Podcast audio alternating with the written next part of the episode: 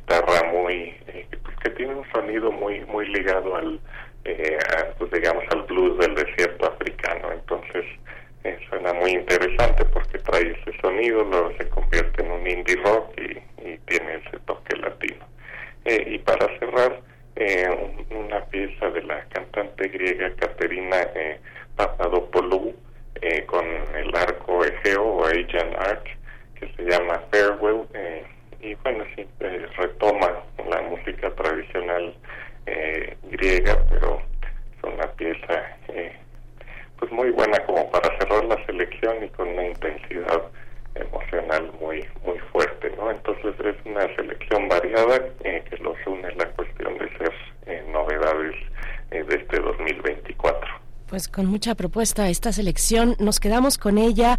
Bruno, te agradecemos esta participación, como siempre, como cada lunes. Excelente semana para ti y hasta pronto.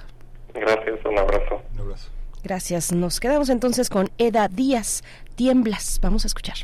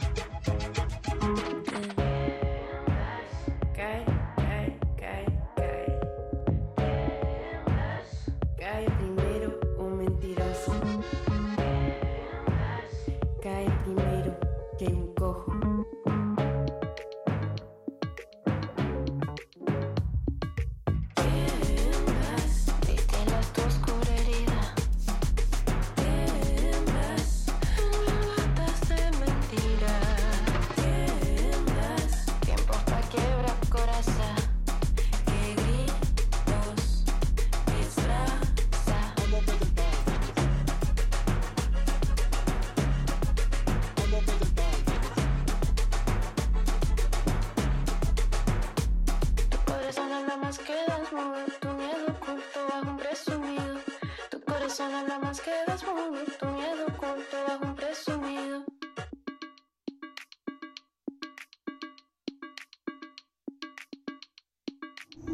Primer movimiento. Hacemos comunidad con tus postales sonoras. Envíalas a primermovimientounam.gmail.com Toma nota y conoce nuestra recomendación literaria. Es eh, Bali, eh, El hijo del monitor, es el título de su más reciente novela que nos invita a reflexionar sobre la realidad actual, pensando si es el camino adecuado, si evadimos los hechos. La escritora mexicana cuestiona a los lectores sobre cómo vivirán las familias con los hijos de los monitores y qué habilidades se requieren para afrontar esa nueva vida. Hmm. Mediante una historia ficticia existe una sociedad donde conviven gigantes, reinas, vampiros y personas de talla ínfima, pero el protagonista, el protagonista eh, padece humillaciones en su trabajo y busca los antros para distraerse. Él experimenta la sensación de fracaso, la evasión de las responsabilidades y el desamparo de la niñez. Vamos a tener una charla sobre esta novela de la escritora mexicana Rowena Bali. Este día nos acompaña eh, eh, esta escritora, editora, guionista y locutora mexicana, autora de Amazon Party, El ejército de Sodoma, El agente morboso, los libros de cuentos Indiscriminable, Cigoto y La herida en el cielo. La UNAM publicó un material de lectura cuya finalidad es ser distribuido entre los estudiantes de México y América Latina. Rowena, bien, bien, bienvenida, buenos días. Muchas gracias por la invitación, por aquí ya con el cafecito lista para platicar con ustedes. Maravilloso. Hay que, hay que ponernos cómodos, cómodas, Rowena. ¿Cómo estás? Qué, qué gusto. Enhorabuena. Eh, colega también de la radio. Eh, qué gusto tenerte con nosotros en este espacio. Pues cuéntanos, cuéntanos esta historia de ficción bastante cercana a la realidad. ¿Qué fue lo que eh, en un momento te, te, te motivó a perseguir una historia como esta y tejerla de esta manera como en El Hijo del Monitor? Pues mira, eh, fue una época eh, bastante lejana ya. Este libro lo, lo escribí hace más de 20 años, curiosamente. Eh, son estos los momentos en los que encuentra espacio para, para, mm, para ser pertinente, digamos. Eh, yo empecé con esta historia pensando en un personaje eh, que fracasara en todo, ¿no? Eh, ese interés, digamos, por la idea del fracaso eh, se mantuvo en, pues, en varias eh, cosas, varios libros que escribí en aquella, en aquella época. Eh, en ese momento de mi vida, mi hijo era muy, muy pequeño, era un bebé todavía. Y, y yo pues tenía cierta convivencia con otras madres eh, más o menos de mi edad, éramos muy jóvenes todavía, y, y, me, y me llamaba mucho la atención eh, esta costumbre, digamos, de, de algunas madres, de dejar a sus hijos ante la, ante la pantalla durante horas y horas para pues ellas dedicar eh, pues su tiempo a otras cosas etcétera ¿no?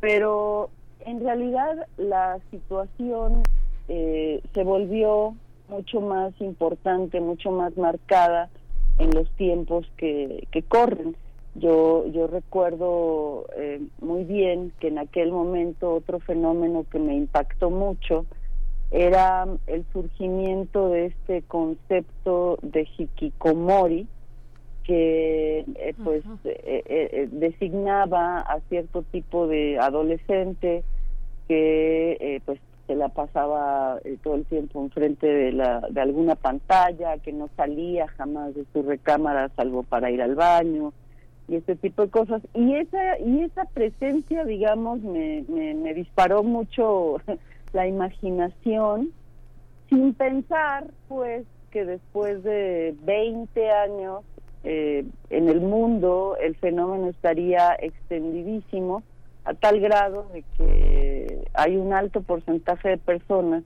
que pueden considerarse hikikomoris y ya no necesariamente son adolescentes, ¿no? Está, estamos hablando de niños, de incluso de personas de la tercera edad que se encuentran eh, ya en esta en esta eh, pues eh, situación de pues de confinamiento voluntario, ¿no? Este, en el cual la única convivencia es la convivencia con las pantallas, ¿no? La, la, la, sexualidad, Robina, es uno de los ejes de tu literatura en general y es uno de los ejes de esta novela en particular. ¿Cómo, cómo sostenerlo en un mundo tan perseguido por las etiquetas, por el bien decir y lo políticamente correcto? Eh, fíjate que, bueno, es, es un poco, o sea, es, es muy cierto que en mi, que en mi trabajo hay eh, mucho erotismo y etcétera, eh, pero no necesariamente es uno de los ejes centrales de, mi, de mi trabajo.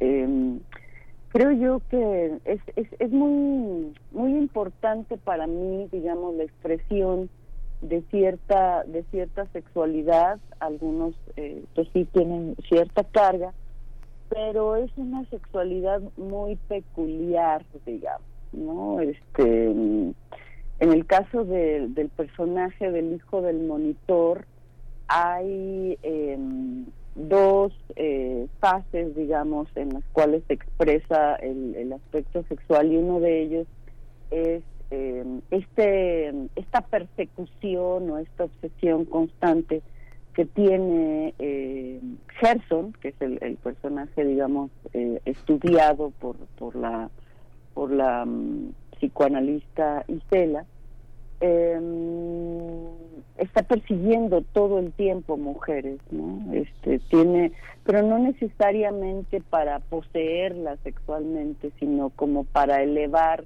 cierta eh, cierta autoestima o, o para simple y sencillamente seducir, ¿no? Es un personaje al que la seducción le, le interesa mucho eh, y la expresa eh, de manera verbal eh, constantemente con su con su analista, ¿no?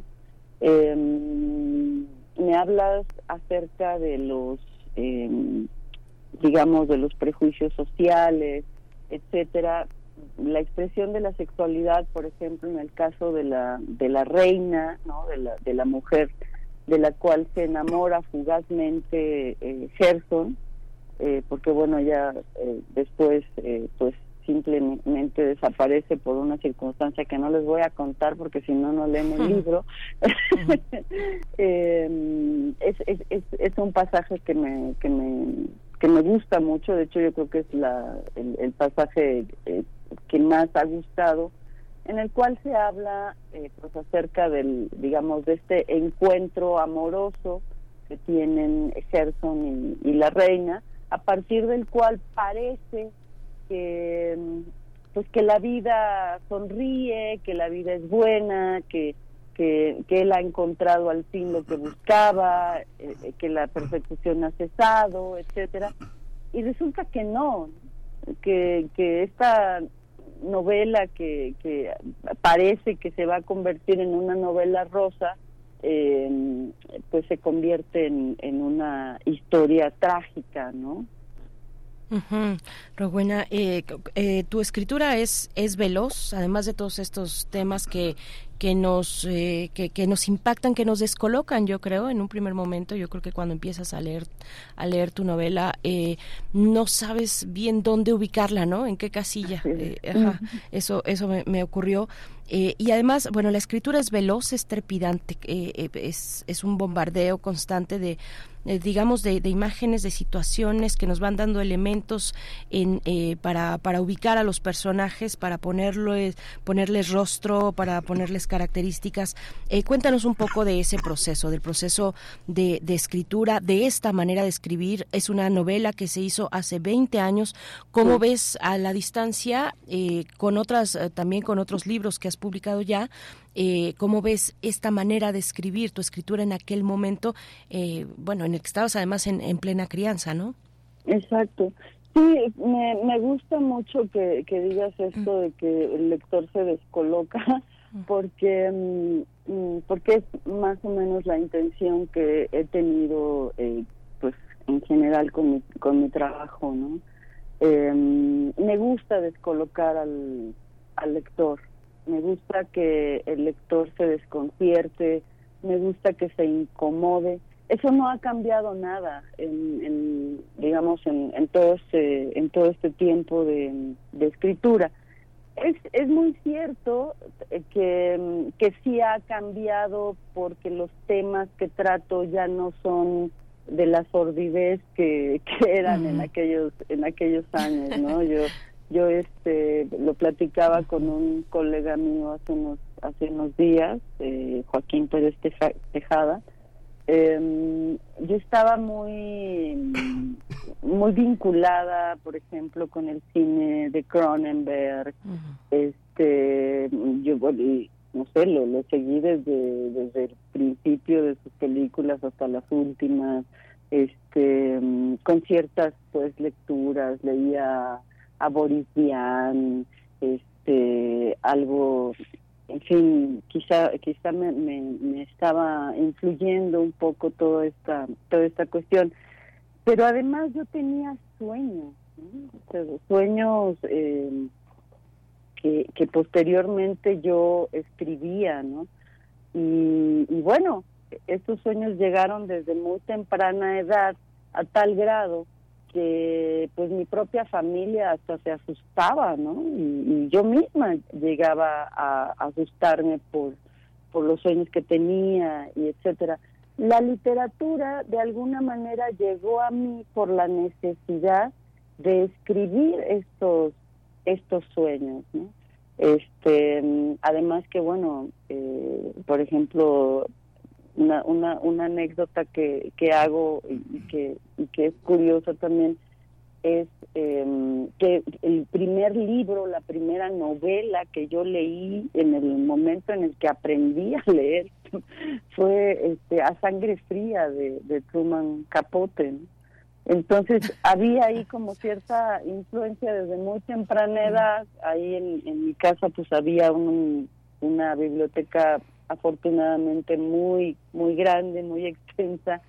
Y yo pues elegía los libros así como por porque la pasta me gustaba, porque pues, sin saber pues lo que iba a leer verdaderamente, ¿no? Era demasiado demasiado joven y, y poco a poco pues fue fue influyéndome toda esta toda esta serie de cosas que veía, que leía, etcétera. Eh, era una era una forma de escribir eh, con la que eh, con la que ya no me identifico tanto realmente no ahora pienso mucho más eh, soy mucho más delicada no pero en este momento eran eh, sesiones febriles de escritura en las cuales yo me sentaba me desconectaba absolutamente de todo y entonces me focalizaba y, así es como como surgían pues estos pasajes etcétera.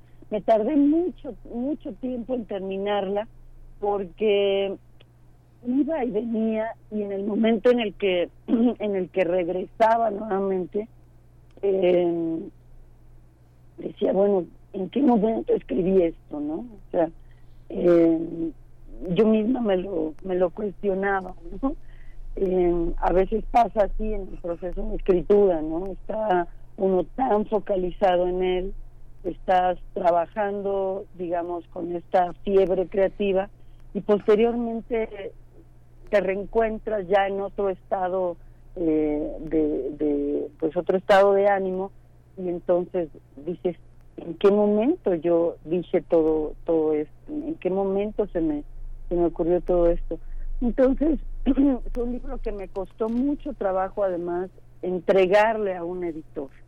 Este, lo tuve guardado durante muchos, muchos años, esperando estos momentos como de regresar y revisar nuevamente. Le di no sé cuántas revisiones después de haberlo escrito, hasta el momento en el que dije, ¿sabes qué?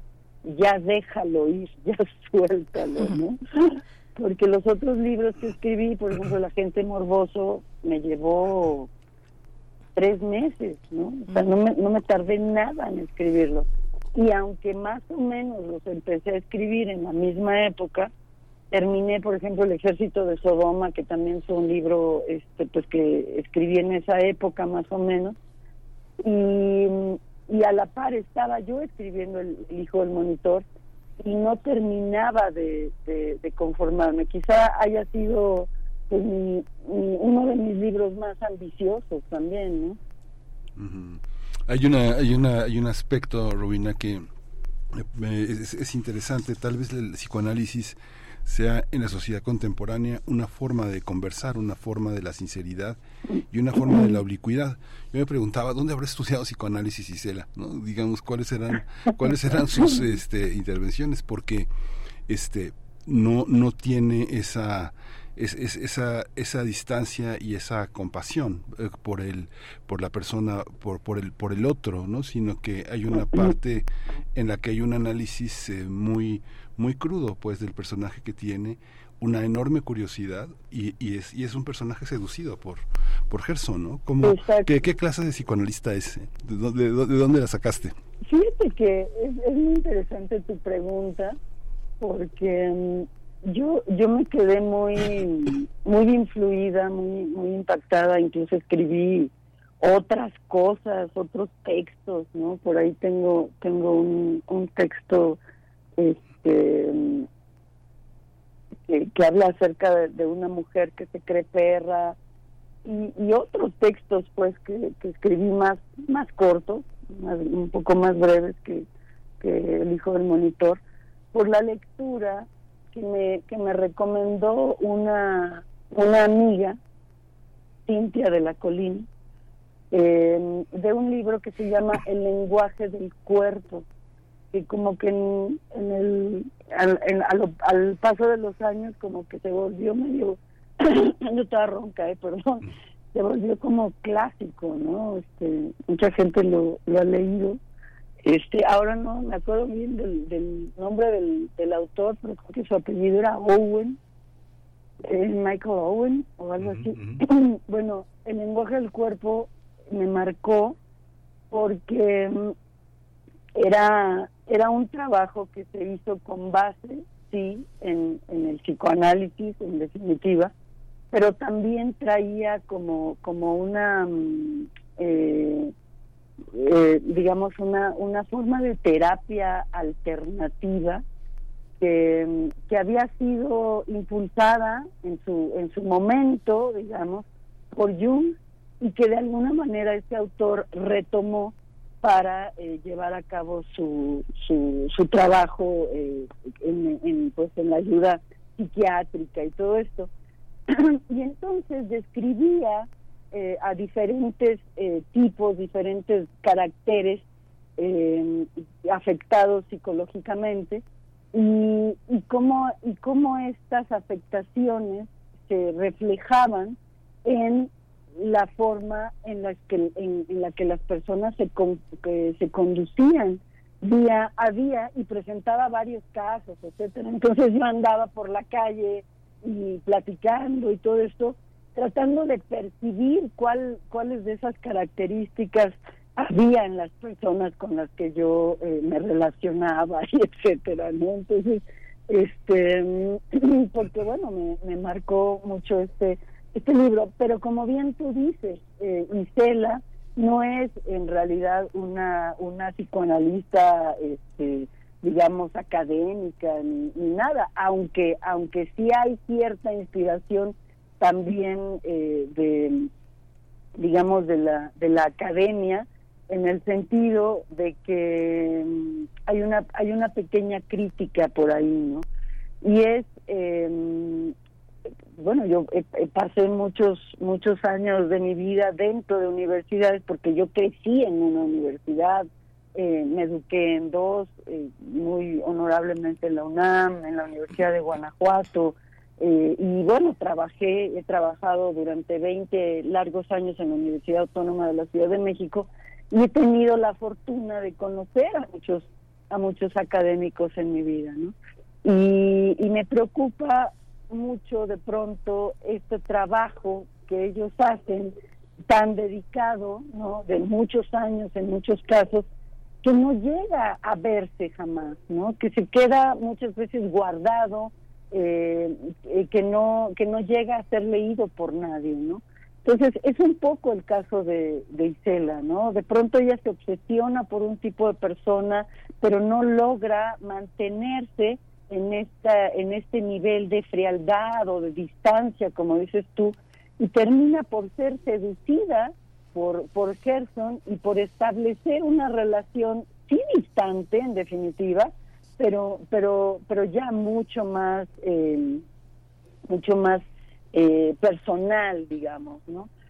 Tanto así que en el transcurso de la de la novela llega por una parte en algún mo- momento a sentir eh, pues ternura, admiración y, y una serie de cosas por por Gerson y más adelante termina decepcionándose, eh, incluso repudiándolo, despreciándolo, eh, en fin, transformando su, su manera de verlo eh, por las cosas que él mismo termina por contarle, ¿no? Este, eh, las, las historias que, que Gerson termina por revelarle una vez que ya está totalmente abierto de capa, pues también la, la decepcionan, ¿no? Sí, Rubén, estamos ya hacia los últimos minutos, eh, pero te pregunto cómo has visto la recepción de, de, de esta novela, del Hijo del Monitor, o, o al menos qué esperas de, de su recepción. Hace un momento Miguel Ángel eh, te, te, te lo, te lo preguntaba también, un poco pensando, él, él decía en esto del, de lo políticamente correcto.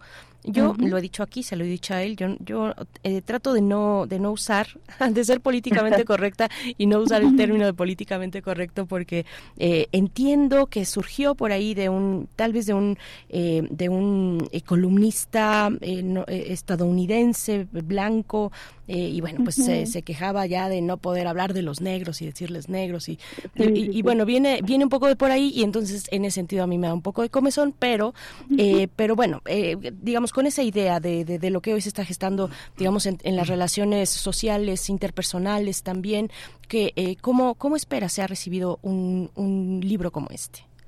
Pues fíjate que no no esperaba nada, no no no no tenía como ninguna expectativa. Eh, por supuesto que me preocupa el, el que la lectura sea comprendida, digamos, eh, que el mensaje llegue de una manera contundente al lector. Eh, como te decía hace un, un rato, Berenice, eh, no busco complacer, ¿no? A mí, a mí me gusta incomodar. Eh, siento que en el momento en el que un lector me dice, eh, pues, en fin, que el, que, el, que el libro no le fue indiferente, aunque no me diga, oye, qué bello libro, o qué maravilloso, con que no le haya sido indiferente, con que lo haya hecho pensar, yo me quedo, me quedo tranquila y me quedo bien. No es un libro políticamente correcto, me gusta mucho el enfoque que, que tú le das a esta, a esta idea. Eh, no se trata de ser necesariamente políticamente correcta, pero también es importante para mí decir que no soy yo, eh, digamos, o no son mis ideas propiamente las que se expresan, por ejemplo, en ciertos diálogos que tiene que tiene Isela, que es un personaje terriblemente incorrecto políticamente, que, incurre en, asuntos como la discriminación, que por supuesto que condenaré siempre, ¿no? Este es un es una parte vital eh, para mí el, el siempre señalar y criticar la discriminación eh, y me gusta exponer también a los personajes que la cometen, ¿no? Me, me gusta, por ejemplo, exponer el, el alto machismo de, de Gerson, ¿no?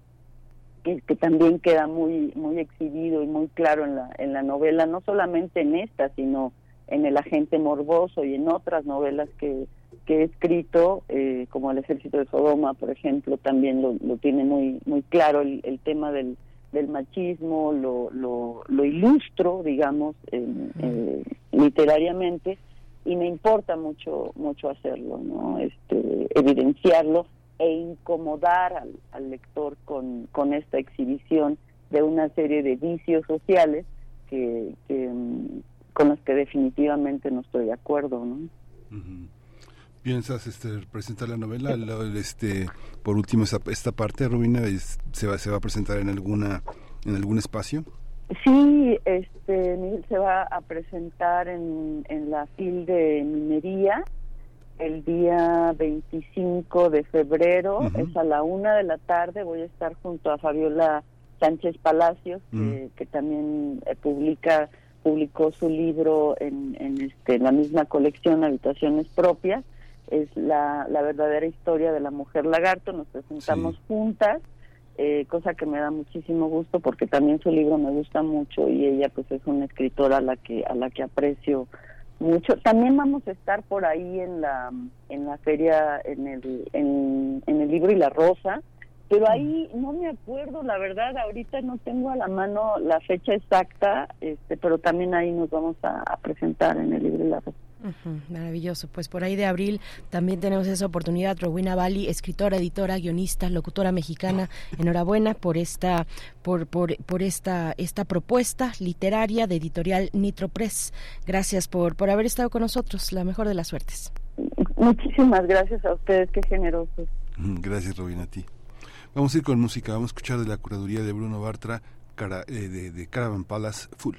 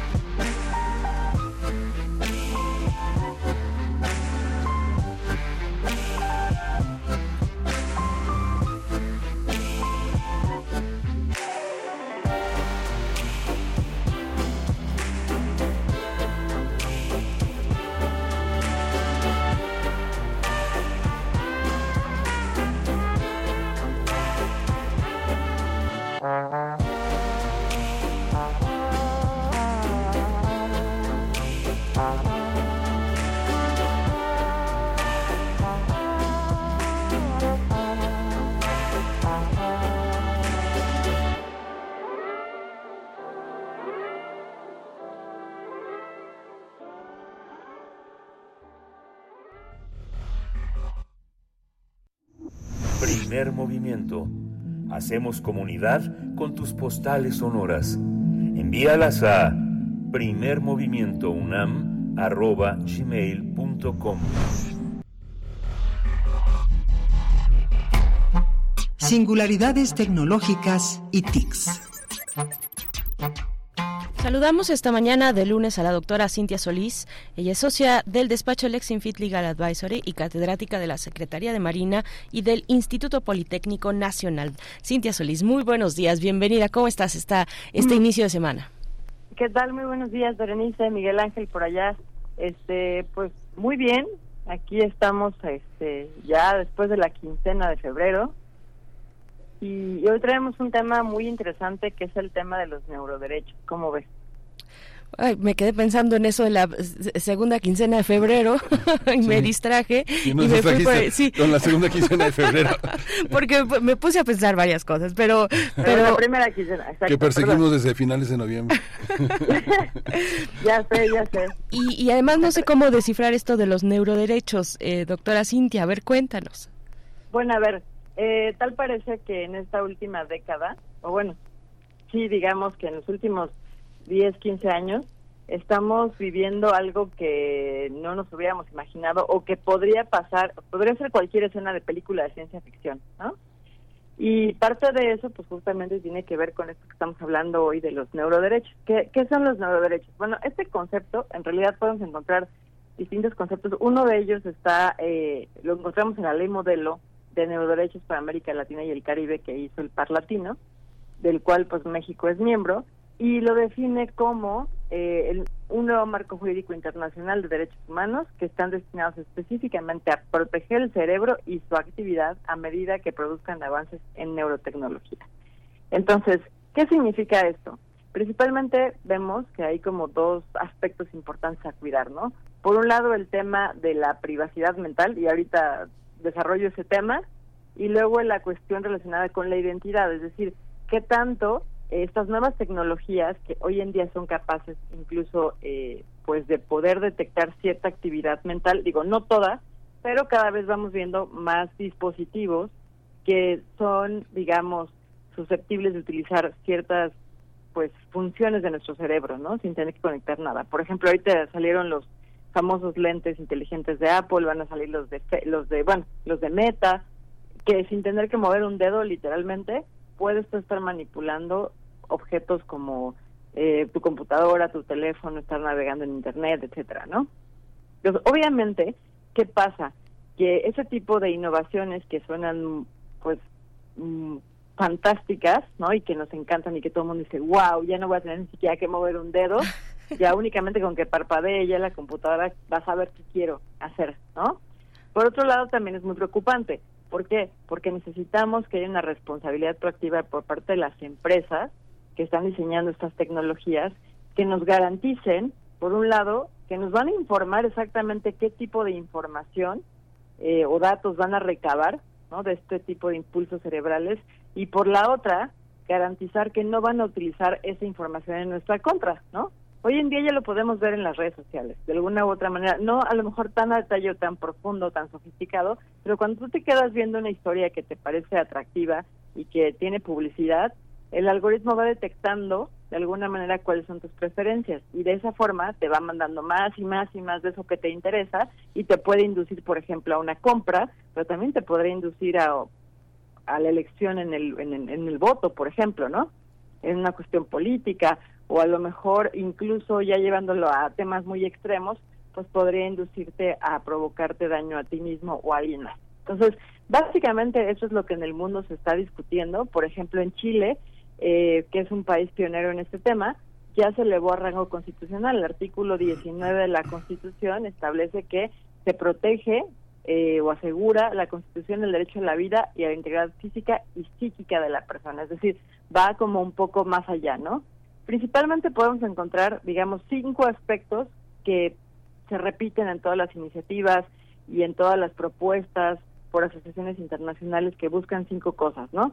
En primera, el respeto a la identidad personal. Como lo comentaba, que de alguna u otra manera no o se limite esta tecnología para que no pueda alterar el sentido del yo de las personas y que realmente te, te pueda manipular a tal grado que pues tomes decisiones completamente fuera de tu libre albedrío, que es el siguiente justamente derecho, que es esta que no se altere esta capacidad de las personas de decir, bueno, a ver, voy a tomar eh, decisiones de forma libre y autónoma sin manipulación. Pero bueno, creo que eso ya está muy lejos de nosotros porque ya estamos más adentro que otra cosa, ¿no?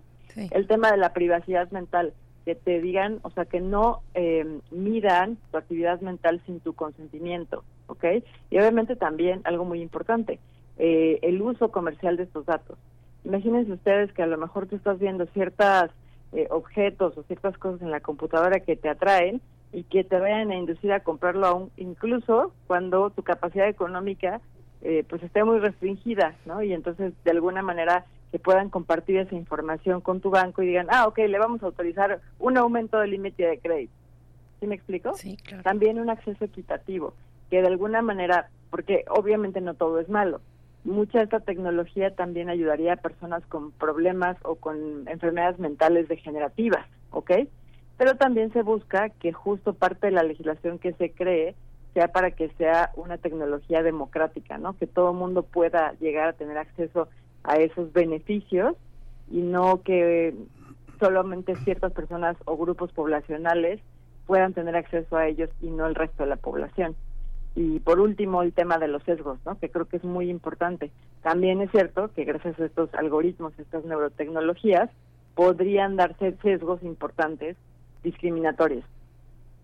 ¿Ok? Entonces, es algo que, inquieta mucho, pero por otro lado tenemos un debate interesante. ¿Hasta dónde realmente hoy en día, conforme a la Constitución Política de los Estados Unidos Mexicanos, los derechos humanos que en México tenemos reconocidos y la legislación secundaria, estamos protegidos. Porque voy a poner un ejemplo.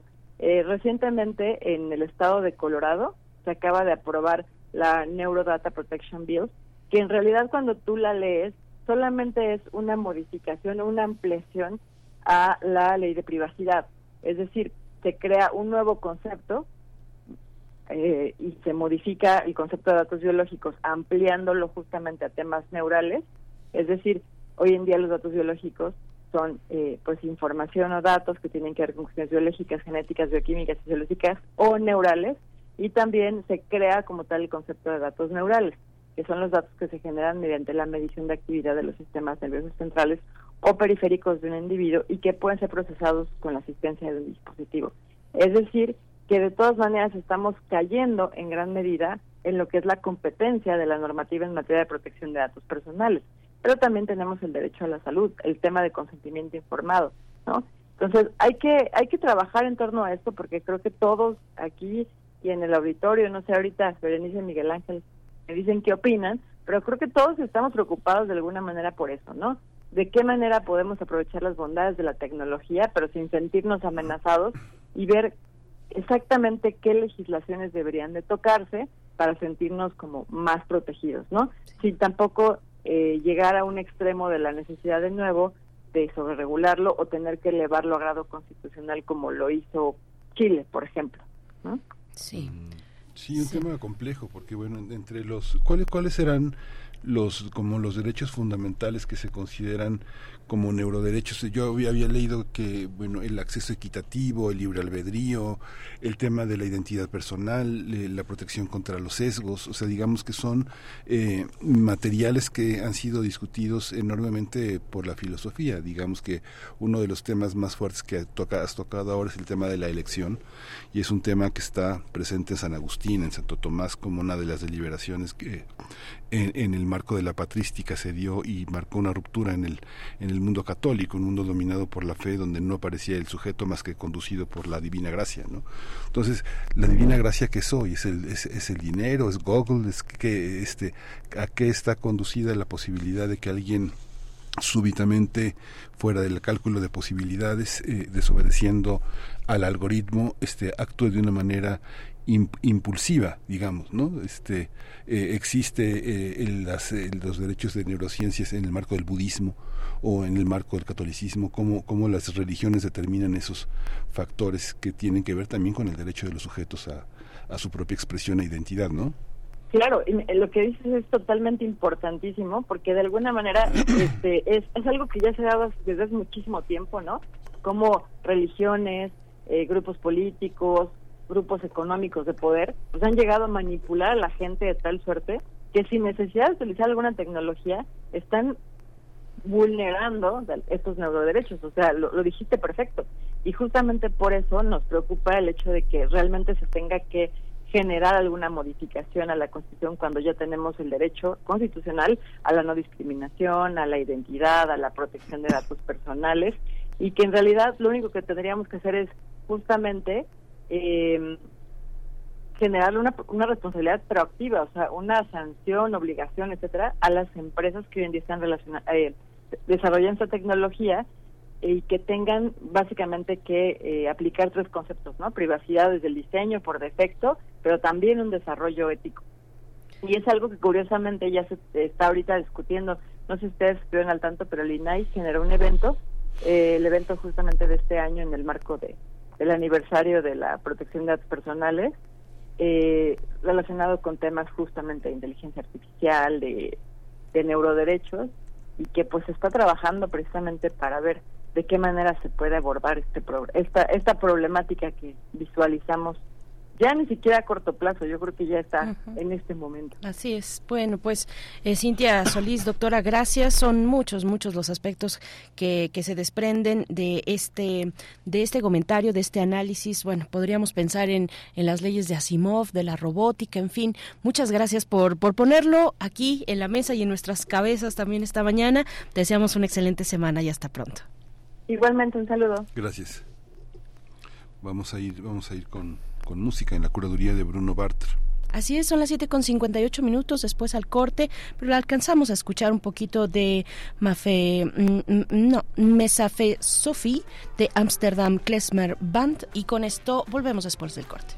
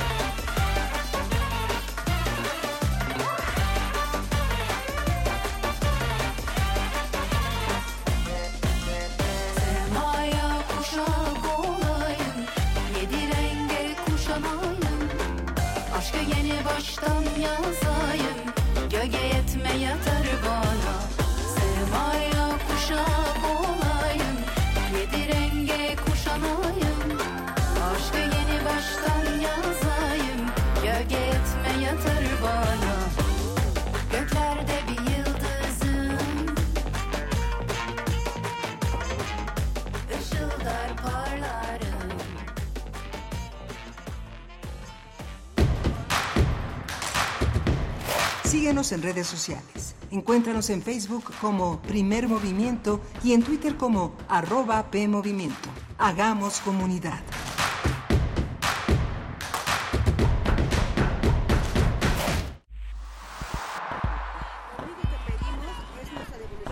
Un mundo raro. Posverdad, pospandemia y pospatriarcado. Una producción de Radio UNAM y la Unidad de Investigaciones Periodísticas de Cultura UNAM. Lunes, 12 del día. 96.1 FM. Experiencia sonora. México es un país de sueños, ilusiones, esperanza y aspiraciones. Somos el país de las ideas. Nos enorgullecen nuestras tradiciones, paisajes y familias. Las y los mexicanos anhelamos a tener un país seguro, competitivo, productivo, con oportunidades para todas y todos. Vemos en la niñez nuestro futuro, en nuestros adultos el pasado, sin perder de vista nuestro presente. Nada ni nadie nos puede detener. Somos un partido de innovaciones. Somos de izquierda, la verdadera izquierda. Somos PRD. El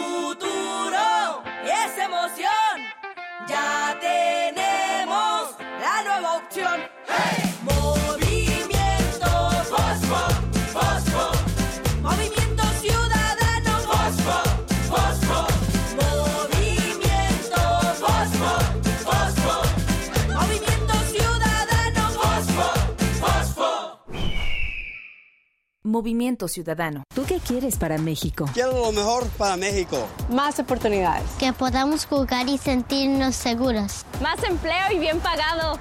Necesitamos de ustedes para que a México le vaya muy bien. ¿Ya tienes tu INE? A tus familiares y a tus amistades que viven en el extranjero, recuérdales que tramiten su INE y se registren para votar. Tienen hasta el 20 de febrero. En las próximas elecciones es importante que su voz sea escuchada. Mi INE es mi voz en México. INE.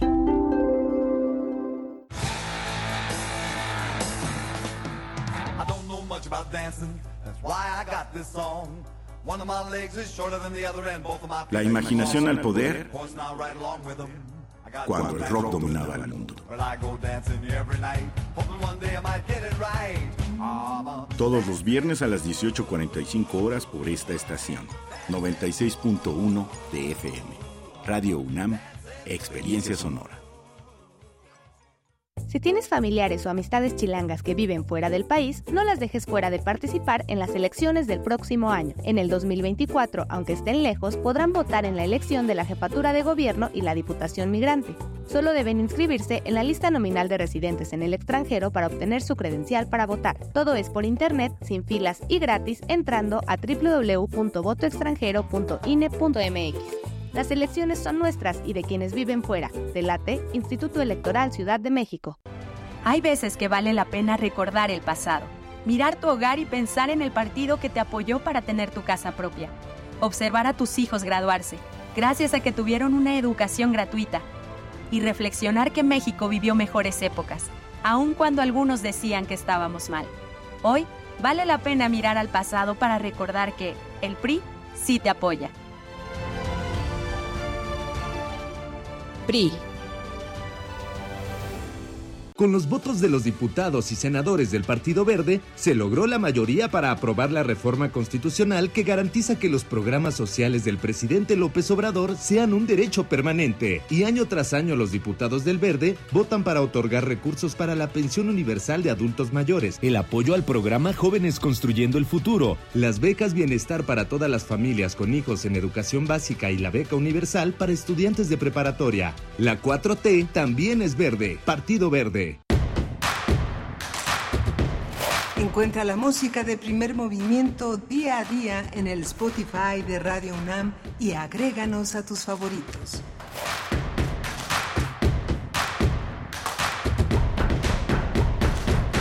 Muy buenos días, estamos de vuelta en primer movimiento, son las 8 con 4 minutos ya de la mañana de este lunes 19 de febrero del 2024. Bienvenidos, bienvenidas, estamos desde las 7 y hasta las 10 de la mañana con ustedes y ahora también con Radio Nicolaita como cada mañana de 8 a 9 en el 104.3 frecuencia modulada en Morelia, Michoacán.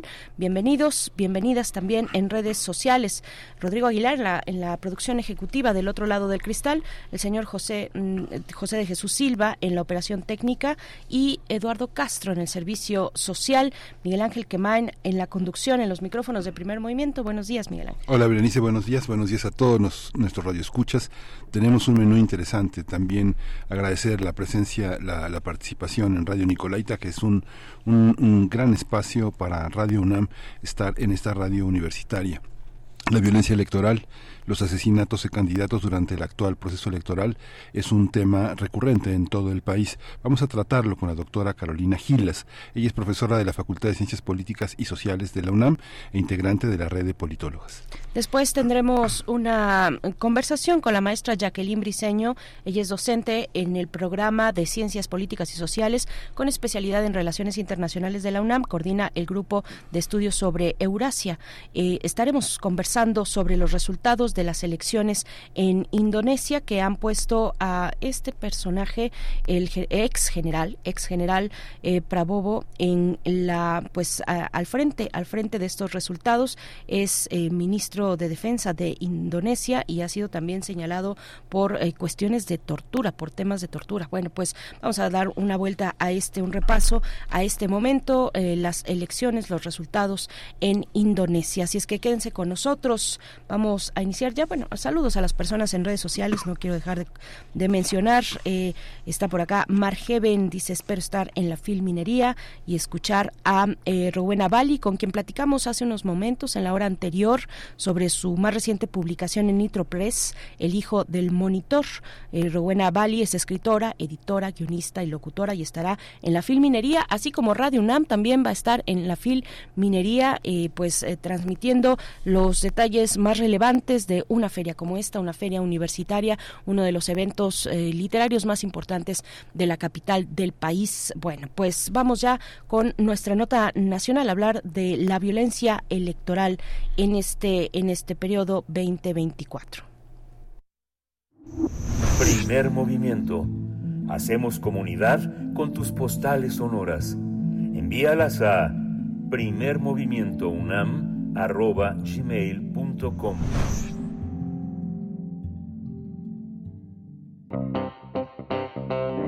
Nota Nacional. Una ola de violencia trae consigo el actual proceso electoral en nuestro país. Del 4 de junio de 2023 al 7 de febrero de 2024 se reportaron 50 casos de violencia electoral. De esta cifra fueron asesinadas 33 personas, 16 aspiraban a una candidatura. De acuerdo con los reportes, en promedio más de tres personas vinculadas al proceso son asesinadas por mes. Además, el laboratorio electoral informó que entre 2021 y 2024 Morena ha registrado la mayor cantidad de víctimas, mientras que el PRD mantiene una preocupante tendencia en el número también de víctimas de violencia desde 2018. Los asesinatos por violencia electoral se han suscitado en 13 de las 32 entidades federativas, donde Guerrero encabeza la lista. Aunado a esto, se documentaron cerca de 41 casos de violencia política no electoral cometida por funcionarios en activo o antiguos aspirantes. Mientras tanto, el INE ya tiene listo el protocolo de seguridad que aplicará a partir de este primero de marzo que inician las campañas electorales para candidatos a la presidencia, las ocho gobernaturas y la jefatura de gobierno de la Ciudad de México, así como para las senadurías y las diputaciones federales. Este esquema contempla que la Secretaría de Seguridad y Protección Ciudadana y de Defensa Nacional, así como la Guardia Nacional, sean las encargadas de proporcionar y garantizar la seguridad a las candidaturas federales. Pues vamos a analizar la violencia en este proceso electoral 2024 y está con nosotros la doctora Carolina Gilas, ella es profesora de la Facultad de Ciencias Políticas y Sociales de la UNAM e integrante de la red de politólogas. Buen día, Carolina, bienvenida. Hola, buenos días. Permiso, Miguel Ángel, un gusto saludarles a ustedes, a la audiencia esta fría mañana del lunes. Esta fría mañana de lunes. Muchas gracias por estar con nosotros esta mañana, doctora Carolina Gilas. Pues cuéntanos cómo, eh, cómo describes el fenómeno, el- el- la expresión de violencia electoral que, que pues que se reporta que se reporta también desde este informe especial este reporte especial de Integralia el primer reporte de violencia política un mapa de riesgos de intervención de crimen en las elecciones locales 2024 que se publicó en febrero de este año. Cuéntanos con, con los elementos que se han vertido ya en este debate cómo describir este fenómeno Bueno, yo creo que es realmente un fenómeno preocupante y cada vez preocupante. Eh, bueno, en primer lugar hay que ponerlo en, en cierta perspectiva y bueno, hay que reconocer que eh, violencia política, electoral, yo creo que debemos eh, debemos pensar en, en que eh, es un problema que va más allá solamente de las candidaturas en este momento, que al ratito eh, lo, lo tocaré, eh, pero no es un fenómeno nuevo en el contexto de las elecciones mexicanas. Las elecciones mexicanas desde hace mucho tiempo han estado marcando, eh, marcándose por altos niveles de violencia y en particular desde el proceso electoral de 2018 eh, hemos estado observando el incremento de esta violencia, o sea, un pico justo eh, en los procesos concurrentes, en esas mega elecciones, ¿no? que justo empezaron en 18, em, en las elecciones generales federales con eh, múltiples eh, concurrencias a nivel estatal. Lo mismo ocurrió con todavía mayor intensidad en 2021, eh, también muy violentos los procesos em, de 2022. Y bueno, desde el año pasado y a inicios de este año 2024 estamos observando números que están creciendo y que ya anuncian que este proceso 2024 va a ser más violento que los procesos eh, electorales anteriores. Entonces, eh, es eh, no es algo nuevo y eso creo que hay que hay que entenderlo claramente, pero sí es algo que está intensificándose con cada proceso que, mm, que se suma, o cada proceso en el que avanzamos. Y ahí, eh, pensando en, en esta violencia político-electoral que afecta a las personas aspirantes, a las precandidaturas, a las candidaturas, pero también a militancias partidistas, a las dirigencias partidistas y con frecuencia a funcionarios eh, municipales, pues tiene que ver con eh, fundamentalmente tres procesos o, tres eh, factores que podemos estar observando. Uno, eh, aparentemente, mientras crezca, crece el número de cargos que están en, dis- en disputa en cada proceso electoral, eso está asociado eh, con mayores niveles de violencia, especialmente pensando en los cargos estatales, en los cargos municipales. El segundo tiene que ver con la proliferación eh, de las organizaciones criminales, que, bueno, sabemos eh, que en esa pues ya muy larga llamada guerra contra el narcotráfico, de diferentes estrategias que hubo desde 2006, eh, pues el derivamiento de, de los grandes capos, eh, entre otras cosas que, que generó fue justamente esa eh, proliferación de las organizaciones criminales de diferentes tamaños, algunas eh, pues con un impacto eh, regional, internacional, inclusive muy importantes, pero muchas otras, eh, digamos, bastante más acotadas.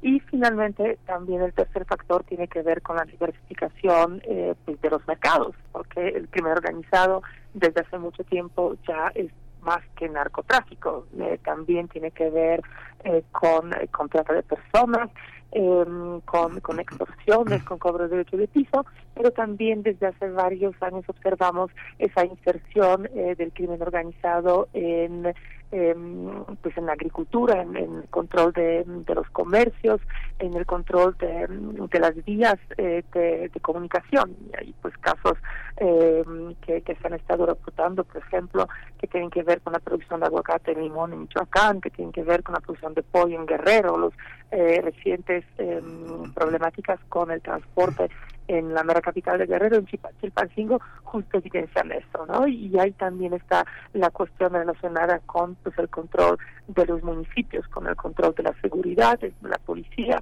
eh, pero también de los presupuestos de las contrataciones municipales, donde el crimen organizado está muy activo. Y es que es el, el, el crimen organizado sí es un eje, eh, Carolina. La impunidad es otra de las características que tiene esta, esta capacidad de, de actuar con gente en la política involucrada, involucrada con ellos. Si uno ve las, eh, las estadísticas de las últimas elecciones en Colombia, se incrementó un 92% del crimen de político. En Ecuador, en Ecuador y en Bolivia la- los asesinatos de orden político están son hacia mujeres se incrementó un 40% de violencia física y 60 psicológica y así va digamos que es el conflicto de intereses de la política que se resuelve en el marco de la impunidad usted estaría de acuerdo con, con esta con esta hipótesis Por supuesto que la impunidad es un factor muy importante en, este panorama. Pues en México tenemos altísimos niveles de impunidad. eh, diferentes estudios eh, señalan que estaríamos pensando entre 95-99% de, de delitos de diferente orden, o sea, desde los más comunes hasta los más graves que, que quedan impunes. ¿no? El Estado mexicano, lamentablemente, eh, especialmente en ese en ese eje de, de seguridad e impart- impartición de justicia, pues está definitivamente eh, rebasado. Em, también esa problemática de la, de la deficiencia o de limitadas capacidades eh, para garantizar la seguridad del Estado mexicano tampoco son cosa nueva, pero por supuesto mientras eh, incrementa la fuerza del crimen organizado, mientras eh, diferentes organizaciones del crimen organizado cuenten con cada vez mayores recursos eh, relativas a, las ganancias que obtienen de esa diversificación eh, de sus actividades criminales, pues todo eso eh, también, por supuesto, debilita, debilita al Estado, ¿no? Y ahí entre eh, cuestiones que tienen que ver con corrupción, pero creo que fundamentalmente con amenazas, eh, pues es lo que lo que deja eh, sin defensa a la sociedad en general, pero también justo a muchas de las personas que participan o que pretenden participar activamente en la política, especialmente cuando eh, pues resultan tener intereses eh, o representan intereses opuestos a lo que les conviene eh, al crimen organizado o cuando pretenden eh, pues em, eliminar o reducir o dificultar em, las capacidades de operación de crimen organizado en su territorio. Entonces, em, creo que sí eh, es, es uno de los factores que se están eh, mezclando aquí, por supuesto, que contribuyen a este panorama tan grave. Ahora, en cuanto eh, a la violencia de género, creo que eh, ahí la tenemos que entender, digamos, en dos en dos puntos diferentes, ¿no? Porque lo que llega a pasar en nuestro país, aunque bueno, la data eh, sobre la, esta ola de violencia política eh, evidencia que la mayoría de casos, especialmente de los asesinatos, han estado dirigidos contra los varones, pero también las mujeres llegan a ser víctimas de esa violencia criminal, de esa violencia político-electoral, pero de corte de naturaleza criminal, eh, al igual que, que los varones, aunque, eh, digamos, los mecanismos sobre los cuales opera esa violencia pueden ser de alguna manera distintos en caso de las mujeres, donde pues se agravan, eh, o sea, se suman eh, ciertos delitos o ciertas violaciones que pues, con mayor frecuencia eh, se dirigen contra las mujeres, como podríamos pensar en, violaciones, en acoso sexual, eh, y, eh, nos, pues, digamos, acompañados lamentablemente o, o, que escalan hacia los asesinatos. Pero otra cosa es eh, también el fenómeno de la violencia eh, política contra las mujeres que está vinculada o que está eh, determinada por, por el género, es decir, esa violencia que busca limitar la presencia de las mujeres eh, en la política, eh, su éxito electoral, su acceso a las candidaturas, su acceso a los cargos, y esta en nuestro país también lamentablemente está muy presente, está muy fuerte, aunque se suele centrar en, las, en las expresiones, en la violencia simbólica, en la violencia verbal, en campañas, en los mensajes, eh, y por fortuna eh, no no llega con tanta frecuencia a impactar o a implicar eh, feminicidios. Sí, doctora Carolina Gilas, entonces lo que nos dices es que hay que distinguir entre violencia política electoral y violencia política de género, también para poder ubicar el fenómeno, para poder determinar a qué autoridad le corresponde atender qué tipo de violencia. Eh, el caso de la violencia de género, por ejemplo, vimos que el INE ha resuelto eh, que, eh, bueno, ha, dicho a los partidos que, pues que, que, que rechacen, que rechacen este tipo de violencia de género, en el caso de violencia política de género, con esta cuestión de 8 de 8 contra la violencia que tiene que ver con eh, cuestiones de eh, violencia familiar, violencia eh, a la intimidad sexual, violencia política contra las mujeres por razón de género. Y bueno, con, con, estos, con este ejemplo, te, te pregunto, ¿qué le, toca, ¿qué le toca a la autoridad, al INE? Eh, porque finalmente pues eh, en, en, el en el tema de la violencia en general de esta expresión de violencia que viene por la diversificación y proliferación de organizaciones criminales pues no veo al INE mm, te, eh, mm, teniendo bueno con las herramientas suficientes ni el mandato para para poder eh, eh, resolver una cuestión una, una situación como esta en, en, en, en tiempos electorales.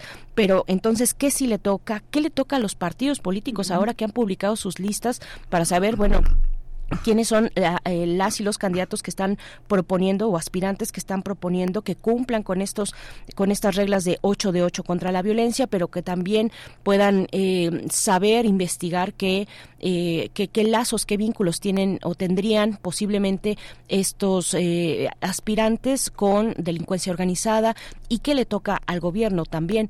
¿Cómo, uh -huh. ¿cómo lo ves? Claro, aquí tenemos que tener, eh, como bien dices, Bernice, muy precisas las ideas eh, sobre cuál es el origen de la violencia y entonces cuál es la autoridad que tendría que estar eh, pues, tomando cartas en el asunto para eh, mitigarla, para erradicarla.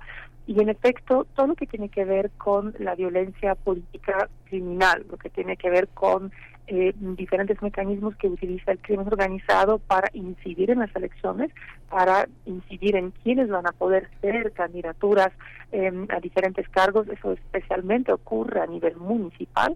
Eh, es muy distinto de lo que ocurre eh, y que les toca a los partidos políticos, a las autoridades electorales también de diferentes niveles. Entonces, lo que tiene que ver, por supuesto, con la incidencia del crimen eh, organizado le toca fundamentalmente a las autoridades federales, porque todo eso son eh, son delitos eh, de corte de corte federal en, en nuestro país, en el, en el esquema eh, de seguridad establecido eh, para México y pues ahí me parece que estamos observando que que definitivamente las instituciones eh, públicas eh, pues se, se están quedando cortas, ¿no? Y ahí podríamos decir, pues no solamente para parar esa intervención del crimen organizado en el ámbito electoral, sino en general, para poder eh, ponerle un freno, para poder mitigar eh, la violencia vinculada con las operaciones del crimen organizado en general en el territorio del país.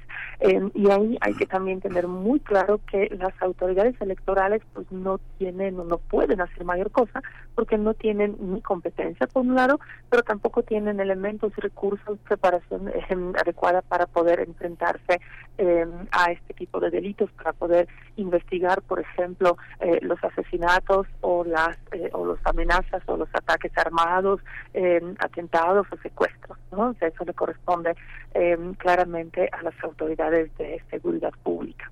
Eh, lo que le toca a las autoridades electorales, al ámbito electoral en general, tiene que ver con esas otras formas de violencia que se están dando dentro del proceso electoral y que fundamentalmente tienen que ver pues, con, con los discursos públicos, tienen que ver con las diferentes maneras en la que los partidos y las candidaturas están participando en los procesos electorales, que tienen que ver con eh, violencia sexual, acoso, eh, eh, pero también con violencia simbólica, psicológica, digital, lo que vemos en redes, por ejemplo, con la eh, pues con las amenazas o con la exposición de la vi- vida íntima eh, de las eh, mujeres aspirantes o candidatas, lo que tiene que ver con la reproducción de los estereotipos de género que están eh, pretendiendo eh, evidenciar o señalar que, que las mujeres no tienen lo que se necesita para participar en la política o que no deben estar en los cargos importantes en la política.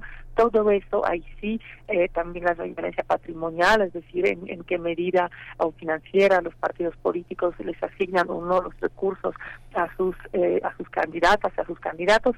Todo eso sí eh, lo están eh, conociendo las autoridades electorales de diferentes niveles, o sea, tanto el INE como los Eh, y pues en su caso también los tribula- tribunales tanto estatales como, como el federal. Entonces, eh, este tipo de casos lo- les tocan y si son o siguen siendo muy numerosos, eh, pues en, en diciembre estuvimos eh, so- sobrepasando los 300 eh, quejas, denuncias eh, que se han presentado solamente ante el INE, eh, que ahora estamos, eh, pues por supuesto, ya en números muchísimo más altos y pues, lo que nos falta porque las campañas apenas empezarán eh, a inicios de marzo. Y finalmente, los partidos políticos que mencionabas, pues, yo creo que tienen ese enorme y muy importante deber de vigilancia en ambos sentidos, en ambos tipos de violencia, ¿no? Por un lado, eh, creo que tienen que cambiar su propio comportamiento hacia la militancia, especialmente la militancia femenina, eh, deben eh, erradicar a su a su interior todo ese tipo de prácticas eh, que, que debilitan el liderazgo de las mujeres o que debilitan las posibilidades que mujeres tienen de acceder al, poder público, a participar en el, en el poder público, eh, tienen, eh, tienen que cumplir con las leyes que ya también de manera muy específica eh, señalan qué es lo permitido y qué no es lo permitido en el contexto electoral. Y por otro lado, tienen que asumir un compromiso muy fuerte en contra de todo tipo de violencia y pues, asegurarse de no presentar o no postular eh, a diferentes cargos a las personas que han sido eh, o sancionadas, eh, pero también que han sido pues eh, señaladas de manera reiterada eh, por, por ser eh, personas responsables por diferentes actos de violencia, por la violencia de género, como puede ser eh, pues acoso sexual o puede ser no haber eh, cumplido con sus obligaciones eh, de, de, de pensión alimentaria y demás, pero también eh, evitar eh, e impedir que en sus listas aparezcan personas eh, acusa- acusadas o señaladas eh, por la prensa, por ejemplo, eh, por diferentes organizaciones o por, eh, por las instituciones estatales, por vínculos con narcotráfico. Y ahí, pues claro que opera en México también el principio de presunción de, inocencia, pero bueno, en la, en la política quizá deberíamos pensar que eh, quienes aspiran a los cargos públicos pues les toca estar como la esposa de César, ¿no? Más allá no solamente eh, de, de crímenes eh, documentados, sancionados legalmente, que además ahí pues ya es muy evidente su imposibilidad de participar en las contiendas, pero deben estar más allá de cualquier duda. Deberíamos buscar que sean personas eh, intachables, eh, de un respeto, eh, de, de una trayectoria y una conducta eh, pues que nadie pone en duda. Ujú. Hay, hay un aspecto, Carolina, también que es muy, muy importante de señalar, que es eh, la violencia de gen, la, la violencia político-electoral como un, una, un conjunto de percepciones que tiene la ciudadanía a través de unos medios de comunicación que la promueven de una manera específica. Y otra, la, la, la parte que tiene que ver con la violencia política electoral en un plano muy local, a, a, veces difícil de medir, en el sentido en el que muchos intereses eh, particulares sobre el agua, sobre los bosques, sobre la minería, colocan candidatos que están eh, de la mano con partidos políticos que son afines a esta colusión de intereses y que pelean con intereses opuestos, generalmente de una sociedad que se pronuncia en contra del, del uso inequitativo del agua o del daño de la minería o del daño de los conflictos territoriales. ¿Cómo entender esa, esa dicotomía que hay entre la percepción de la violencia y la auténtica violencia local, donde las personas que este, pierden a sus familiares en esas contiendas políticas, pues son auténticamente estelas de luto en, en, el, en el territorio nacional. ¿Cómo, cómo entenderlo eh, fuera, fuera, de, fuera de la fuera de este lugar común que trazan los medios en la percepción de la, de la violencia política, doctora? Claro, los medios finalmente, digamos, lo que trasciende a la conversación pública, al conocimiento público, eh, pues definitivamente es solo la punta del iceberg, ¿no? Son los casos o más graves, o más sonados, o más importantes, y hay muchísima eh, muchísima violencia que, que no se denuncia o que no se visibiliza. Eh, y también pues, de alguna medida eh, muy muy tristemente otra vez parece que nos estamos como desensibilizando no ante ante esos niveles eh, y ante las noticias ya tan cotidianas eh, sobre terribles actos de violencia que se cometen en, en nuestro país en nuestras comunidades. Entonces eh, pues yo creo que nuevamente eso habla de la debilidad del Estado eh, porque ese, hecho de que esas violencias se viven, pero se viven en silencio, que ni siquiera se denuncian, que ni siquiera se busca eh, la intervención eh, del Estado, usualmente están vinculadas a una muy triste eh, experiencia y, y conclusión a la que está llegando la ciudadanía cuando sabe que las autoridades o que la intervención de las autoridades no va a cambiar nada, que no va a ser eh, eficiente, que no va a eh, permitir eh, encontrar y, y, sancionar debidamente a los responsables, sino que eh, pues va a quedar eh, impune o peor aún, en ciertos casos puede eh, implicar daño, peligro a las personas eh, que quedan, ¿no? A las personas que quedan con el duelo, a las familias, a las comunidades enteras que están afectadas por esos procesos. Entonces, ahí creo que um, uno de los elementos nuevamente más importantes es la tan baja capacidad del Estado mexicano de proteger a su ciudadanía, eh, tanto a quienes estén directamente involucrados en la política como como quienes no, como quienes están, eh, como tú decías, eh, participando en organizaciones de sociedad civil.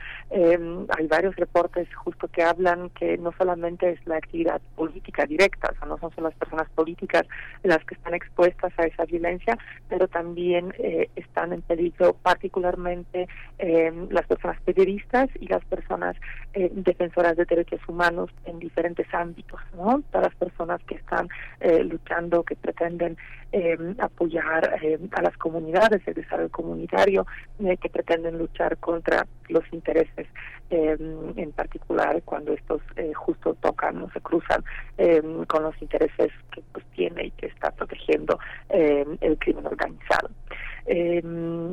Creo que la, la situación es, es realmente crítica, la que estamos observando en este proceso y que eh, la misma idea ¿no? de las elecciones eh, libres, eh, de las elecciones en las que las personas pueden participar, pueden votar sin miedo, no pueden ser funcionarios de casilla sin miedo, no pueden ser mi- ejercer la militancia o trabajar a favor de la idea política que consideren eh, como la, la más interesante o la más importante eh, en ciertas partes de nuestro territorio nacional pues definitivamente eh, pues no no está no la hay y los procesos electorales del 21, del 22, este, del, eh, del 23 también nos han estado mostrando justo muchos casos donde se han estado dando secuestros eh, de las personas integrantes de las mesas de casilla, de los operadores políticos, de las personas eh,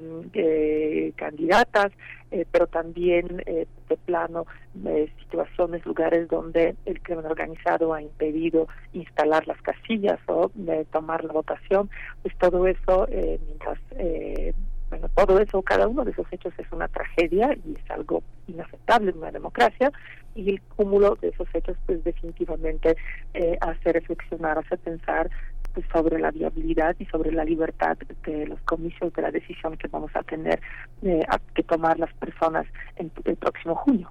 Sí, y con todo el, el- el- la intermedia pasada no fueron tantas las casillas que no pudieron instalarse, alrededor de 10, 11 casillas, 12, no recuerdo exactamente el número, por pero por ahí iba eh, el- el- el- lo que lo que al menos eh, eh, pudo informar y registró el Instituto Nacional Electoral.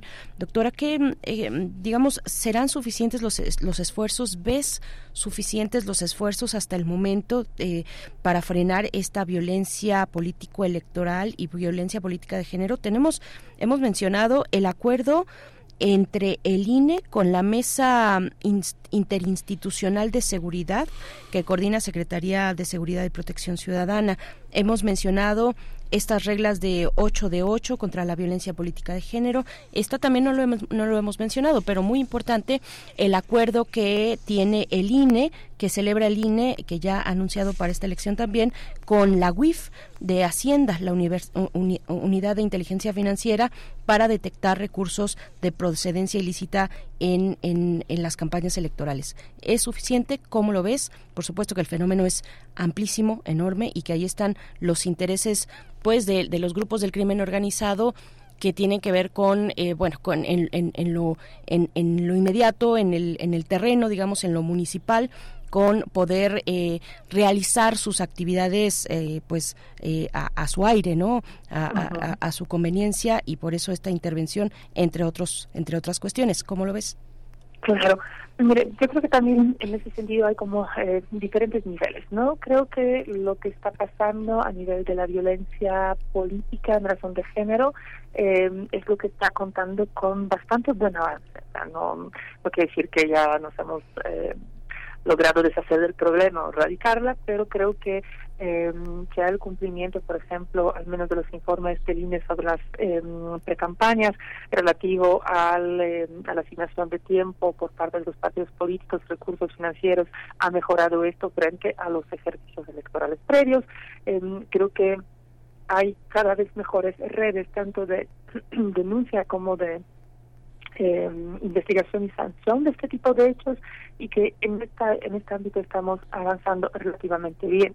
Lo que me preocupa en ese sentido mucho más es justo lo que ocurre eh, con eh, con el crimen organizado y ahí pues me parece que por más avances que se están eh, o intentos eh, que se están logrando por parte de las autoridades, me temo que esto va a ser insuficiente por por varias razones.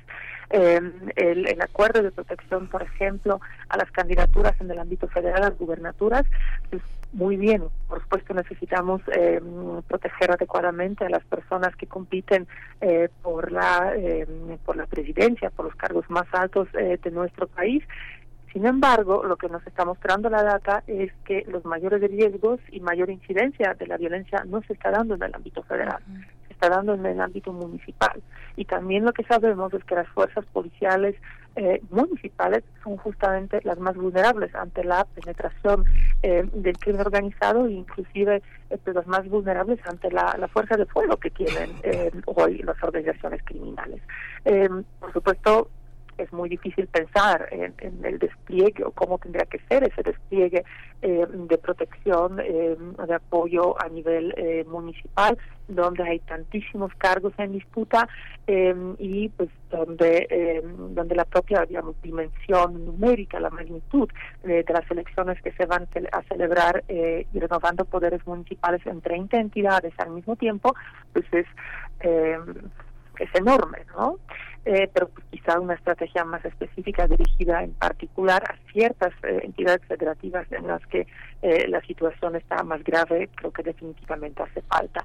Eh, y en cuanto a la colaboración de la eh, Unidad de Inteligencia Financiera y, el INE en relación con la fiscalización, por supuesto, es también importante, seguramente eh, algo, algo nos aportará, pero también es, eh, es difícil para las instituciones, especialmente tomando en cuenta cómo está diseñado actualmente el esquema de eh, fiscalización eh, establecido en la, en la ley electoral, es muy difícil eh, para el INE poder captar, poder investigar las, los orígenes de estos dineros. Lo que el INE, de lo que el INE se está dando cuenta con frecuencia es cuando hay demasiados recursos eh, por montos en las que esos recursos exceden lo que legalmente reci- reciben los partidos políticos, las diferentes campañas, pero por cuestión tanto de tiempos, de sus facultades, pues no necesariamente eh, tiene o cuenta con todo lo que es necesario para poder eh, trazar toda la ruta este- de este dinero y recordemos que este dinero ilegal, especialmente el que viene del narcotráfico, pues por supuesto viene en efectivo, ¿no? Viene en las en las famosas maletas, ¿no? En los, en los grandes sobres amarillos eh, y no pasa, por supuesto, por el sistema bancario, ¿no? Entonces también hay esa investigación con frecuencia otra vez rebasa las facultades y capacidades institucionales del INE y otra vez le corresponde más bien a las eh, autoridades eh, penales de, de nuestro país. Sí, pues muchísimas gracias, doctora Carolina Gilas, profesora de la Facultad de Ciencias Políticas y Sociales de la UNAM.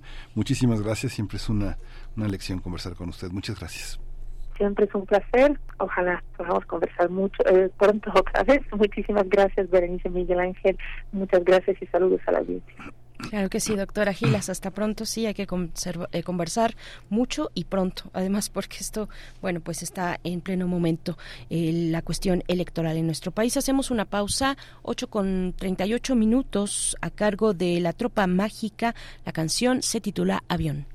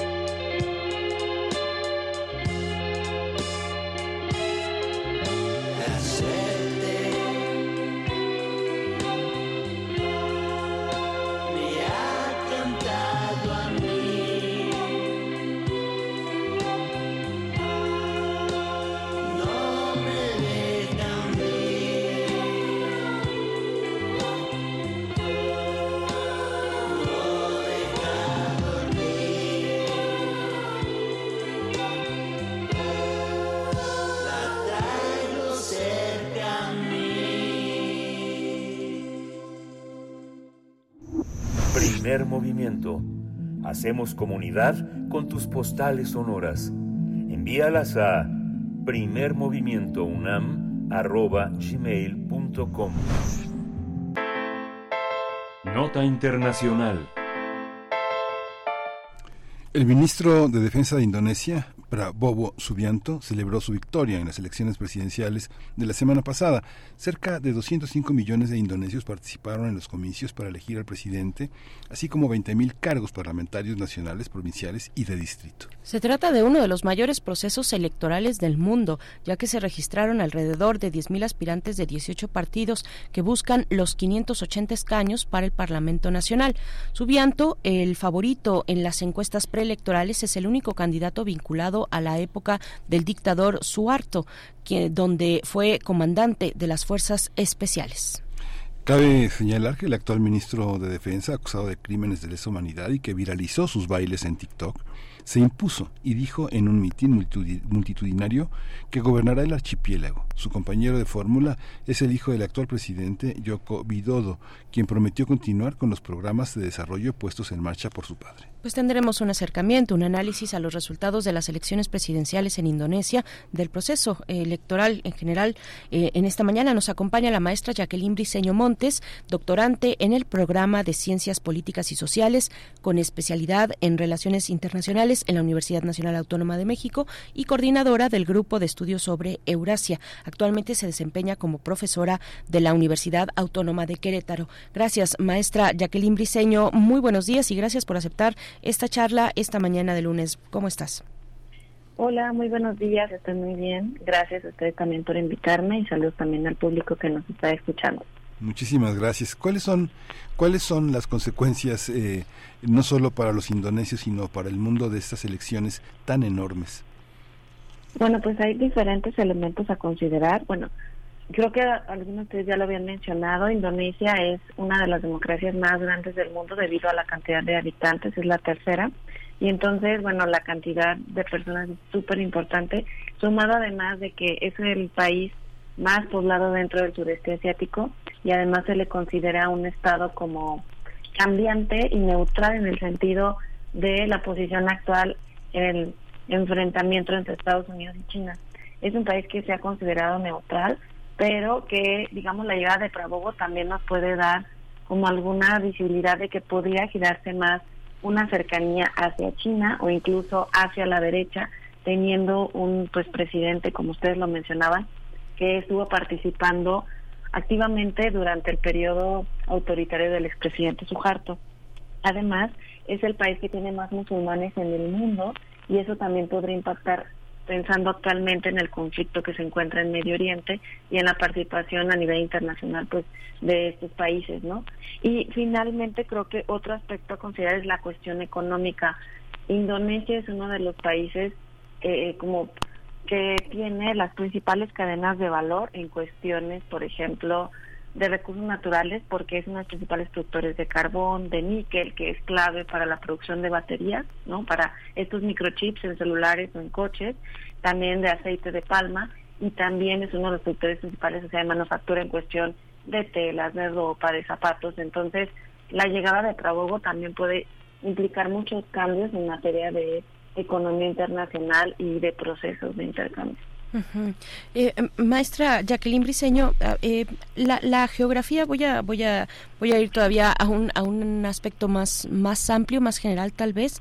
Eh, pero la, geografía de Indonesia le da una nota especial a, la, a su cuestión política, a sus procesos electorales. Es un archipiélago, pues, muy interesante con miles de islas. ¿Cómo, ¿Cómo ver esa, esa parte, la, la distribución de la población también? ¿Dónde están los pesos, los pesos, digamos, políticos? ¿Dónde se concentran cuando tenemos un territorio de estas, de estas características, un archipiélago de estas características? Sí, esa es una pregunta bien importante porque Indonesia tiene como más de 17 mil islas, lo cual lo hace bien complejo justo también ahorita en el proceso de votaciones, ¿no? Porque parte de las notas que se compartían es que era muy difícil incluso llevar como las boletas electorales y llevar a cabo las votaciones en muchas regiones. Entonces, en una parte el proceso electoral es complicado, es caro y también lleva tiempo la planeación y organización de este tipo de elecciones con tantos habitantes y tan en, tantos lugares, ¿no? Por otra parte, en cuestión política es clave, o sea, históricamente, el, digamos, políticamente la fuerza se encuentra en la isla de Java, donde se encuentra la capital Yakarta, porque es la isla más poblada. Aproximadamente tiene como 145 millones de habitantes y el total de los habitantes en Indonesia son como 270. Entonces tiene más de la mitad. Eso implica que las decisiones que se toman en Java, digamos que impactan generalmente a lo largo del país y eso también ha llevado que la política nacional esté centralizada y que históricamente, por ejemplo, todos los presidentes sean desde la isla de Java, sean musulmanes y estén arraigados como las élites políticas de esa región. Ujú. Toda esta toda esta visión que con lo- coloca a este país como uno de los también uno de los socios comerciales de, de Occidente más importantes no hace también que eh, Occidente se haga que voltee la mirada a otra parte cuando se trata de asuntos democráticos y de tradición política del país. Sí, yo creo que sí, o sea, en el caso de, México y América Latina lo que sí es que de repente no está ese vínculo tan cercano quizá por el idioma y la distancia, pero en el caso de Estados Unidos este, y de la Unión Europea, bueno, el, el caso de Indonesia es clave justo por la ubicación geográfica que tiene, porque por cuestiones comerciales y económicas la mayoría de los comerciales y barcos pasan por esa región y además también porque es un socio clave debido a su cercanía con otros, digamos, pesos pesados en la región y en Asia como lo puede ser China y lo puede ser Rusia. Entonces el caso de, Estados Unidos también ha sido como llevar a cabo, sobre todo con Biden estos últimos años, acuerdos comerciales claves y llevar, digamos, ayuda financiera también para Indonesia con el fin de garantizar como esa asociación, ¿no? Y además, bueno, Indonesia es bien importante porque forma parte y es como el líder de la Asociación de Naciones del Sureste de Asia, que también por cuestiones políticas y comerciales es clave en estas negociaciones entre Asia y Occidente. Entonces, estas elecciones son claves un poco y pensando también en los procesos electorales que se llevan a cabo todo este año en el mundo, que son como más de 70 en en 70 países, incluido México, porque también eso nos va a dar visibilidad de cómo van en los próximos años en materia política y también de resolución de conflictos políticos y comerciales en Asia específicamente, pero también, por ejemplo, en Medio Oriente o disputas también políticas en, en Occidente. Eh, profesora, ¿qué, qué decir del, de este candidato que, que, que es que pues se lleva se lleva la elección? Eh, Prabowo Subianto, que hemos dicho también es el único candidato que estaría vinculado con la época del dictador Suarto, eh, que fue en su momento coma- comandante de fuerzas especiales, actual ministro de Defensa de Indonesia. Este perfil muy eh, pues militar, ¿no? Es, es, es un es un ex militar, en realidad un ex general. ¿Qué, qué decir? ¿Tiene señalamientos de, de tortura? Eh, En fin, eh, ¿qué, ¿qué nos puede comentar? Gracias. Pues en general a nivel internacional y por parte pues, de académicos, de organismos eh, internacionales, ONGs, la verdad es una mala señal eh, la llegada de él, justo por este perfil que tiene, ¿no? Eh, es un militar, digamos, también comparado con Jokowi. Jokowi había sido el primer presidente desde la independencia de Indonesia que no tenía un perfil militar. Entonces, Prabowo también muestra este regreso de la milicia. Además, él ya se había postulado dos veces antes, justo en las veces que ganó Jokowi, y había perdido. Y también ha sido un candidato pragmático porque cuando se lanzó contra Jokowi en 2014 y 2019, utilizó una fórmula de acercamiento a la derecha y acercamiento hacia los grupos musulmanes, muy crítico hacia Jokowi. Y pues no ganó en ninguna de las dos. Y sin embargo, esta vez lo que hizo fue, digamos, maniobrar políticamente su triunfo. Porque en el 2019, cuando vuelve a perder, Jokowi lo invita, yo creo que también en esta cuestión de alineación y de arreglos políticos lo invita como ministro de Defensa. De hecho, hasta el día de hoy, y siendo candidato, sigue, ostentando, sigue ostentando el cargo de ministro de Defensa, ¿no? Y ahorita con eh, Jokowi, pues lo que hizo fue este, este acomodamiento político, invitando al hijo de Jokowi para que fuera presidente y también cambiando las leyes para que lograra hacerlo. Y ahora tiene una visión mucho más pragmática. Entonces, para asegurar su triunfo, lo que hizo fue estar más cercano con Jokowi y decirle a la gente, bueno, yo voy a continuar los proyectos de Jokowi porque Jokowi también hay que decirle es un presidente que se va con unas tasas de aprobación altísimas de entre el 70 y el 80% de la población debido a todos los proyectos que hizo. Entonces, la manera de, de, ganar de Jokowi, digo, perdón, de, de Prabowo, fue justo alinearse con Jokowi y asegurar el triunfo. Pero bueno, eh, lo que aquí la pregunta también importante es cómo pudo haber ganado, ¿no? O sea, como mencionaron ustedes con este historial como tan oscuro, pero bueno, lo hizo una por el acomodamiento con Jokowi, otra también porque estas elecciones algo que, que destaca es la votación de los jóvenes, de personas menores de 40 años, entre 17 y 40, y también muchos de ellos pues no recuerdan, no tienen memoria de todas las violaciones de derechos humanos que hizo Prabowo y además, bueno, lo asocian a Jokowi pero este eh, Prabowo, o sea, desafortunadamente ha estado involucrado en muchos eh, pues violaciones de derechos humanos, pero también de torturas en regiones que históricamente han sido separatistas en Indonesia, entre ellas Aceh, que se encuentra al oeste del país, en, la punta, es muy cerca de Singapur. Por otra parte está Papúa Occidental, que se encuentra en el este, y por otra parte Timor-Leste, que se independizó en 1999 gracias a un referéndum. Y entonces, eh, parte de lo que se le critica ampliamente a Prabowo, especialmente en estos tres casos, es que en el 99, cuando se votó en el referéndum en Timor para separarse y la mayoría de la población apoyó esta separación, él era, como ustedes mencionaban, el líder en este comando de las fuerzas especiales y, digamos, como respuesta ante la población que apoyó esta independencia, Trabogo, junto con este equipo, llegó a Timor días después de la votación y llevó a cabo, pues digamos, una, como decirlo, pues realmente un casi que genocidio. Murieron prácticamente 200 mil personas y se destruyó el 70% de la infraestructura de Timor después de esta, este referéndum. Entonces, obviamente Timor ya está independizado, pero de alguna manera ellos sí recuerdan todo lo que hizo Prabowo, pero el hecho de que ahorita gane, sobre todo en la región de Papua Occidental, que sigue teniendo de estas tres como mayor este, lucha eh, para independizarse, pues se teme que la violencia hacia esta región, la intimidación, la llegada de militares incremente. Entonces, a nivel internacional no es un signo positivo y además es un líder que debido a estas acciones, sobre todo a finales de los años 90, y que también estuvo involucrado en desapariciones de estudiantes en el 98, que es cuando estaba muchas manifestaciones pro democracia, pues también estuvo prohibido que Prabowo fuera a Estados Unidos debido a estas acusaciones.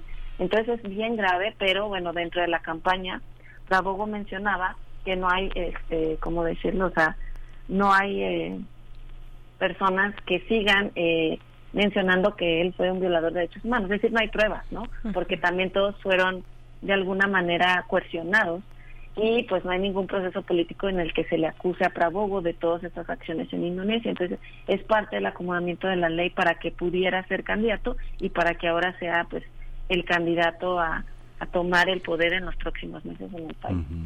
Luego, luego es una, una pregunta, Jacqueline, es muy compleja, es una tesis, pero este, ¿qué, qué hace que la memoria esté tan, de, tan desactivada y los jóvenes tan dulcemente anestesiados en ese país? Eh?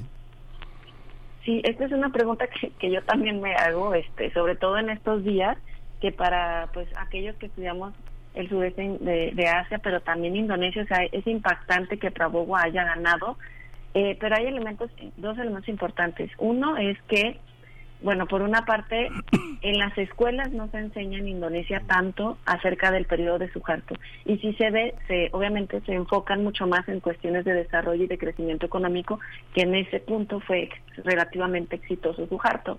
Y por otra parte es que también no hay mucha discusión política en Indonesia. Eh, sobre todo si uno o sea, llega al país y le pide como opiniones también a, las, a los habitantes sobre cuestiones políticas, generalmente tienden a, ser temerosos porque también la época de Suharto fue una época en la que la gente que libremente expresaba sus pensamientos políticos pues en muchas veces terminaba siendo desaparecida o asesinada. ¿no? Entonces creo que en ese sentido también hay una cultura política de la población indonesia de no discutir muchos de estos elementos. También los periódicos, a pesar de que hay algunos que hacen este tipo de discusiones, en realidad la libertad de expresión no es tan amplia, ni siquiera como en México. O sea, en México, digamos, hay mucho más espacios para hablar de estos, de estos temas que en países como en Indonesia. Y por otra parte, creo que tiene que ver mucho el tema de los candidatos que no son, o sea, que no eran Prabowo, ¿no? Por una parte, está otro candidato que se llama Anies Baswedan, que era el gobernador de, de Yakarta, pero que tenía como candidato a vicepresidente alguien que se asociaba a un islam mucho más radical, ¿no? Y que incluso este se, estaba vinculado este vicepresidente con eh, algunos grupos que llevaron a cabo ataques terroristas en Bali hace algunos años, ¿no? Entonces eso también tenía que ver el otro candidato y también eh, Ganjar Pranovo, que eh, había sido también eh, gobernante en Java Central y era un candidato popular, pero digamos en la población no transmitían confianza y además ambos estaban siendo críticos de los proyectos de Jokowi y en general la gente lo que estaba esperando pues era una continuidad porque como les menciono han estado como relativamente contentos con esta administración y con el crecimiento económico que ha dado Jokowi además de programas sociales, ¿no? Entonces creo que estos elementos eh, fueron clave para que Prabowo pues pudiera ganar y finalmente que Prabowo cambió eh, su forma de, de, ser candidato, ¿no? Como mencionaba en las elecciones previas, había sido un candidato más duro, más asociado a, la derecha y al Islam, y en esta vez se veía, o sea, visibilizada en redes sociales como, como una persona de tercera edad divertido, que bailaba en videos de TikTok, y bueno, asociado también a, a Jokowi por su hijo, ¿no? Como vicepresidente. Entonces, creo que esos fueron elementos claves para su triunfo. Las redes sociales, como mencionas, maestra, muchas gracias. Y bueno, pues en un en un año eh, de elecciones para una buena parte del planeta, importante dar seguimiento. Muchas gracias por esta por esta clase, porque es una clase, una cátedra de política y de otros aspectos de Indonesia que no solemos escuchar o ver en los medios nacionales. Maestra Jacqueline Briceño Montes, eh, profesora de la Universidad Autónoma de Querétaro, muchas gracias y ojalá tengamos oportunidad de conversar próximamente. Sí, muchísimas gracias por la invitación y qué bueno que también se está dando el espacio para hablar de Indonesia también en medios en español y en México y pues aquí en la UNAM estoy muy contenta de haber estado aquí. Gracias, eh, profesora. Gracias y hasta pronto. Hasta muy pronto.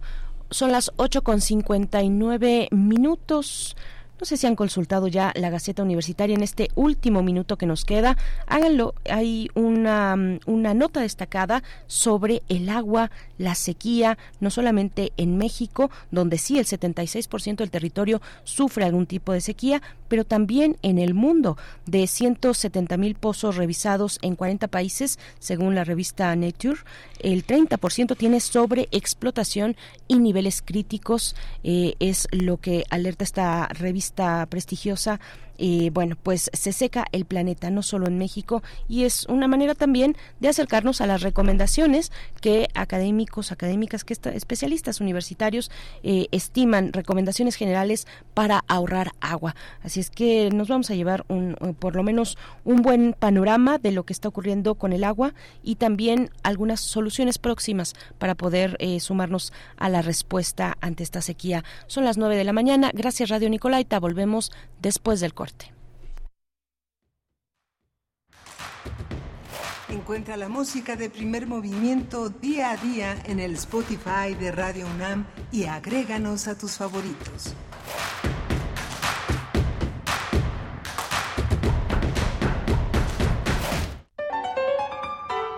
Querida audiencia madrugadora de testimonio de oídas, gracias por escucharnos y desvelarse con nosotros para descubrir hacia dónde nos lleva la música nueva y su quehacer sonoro.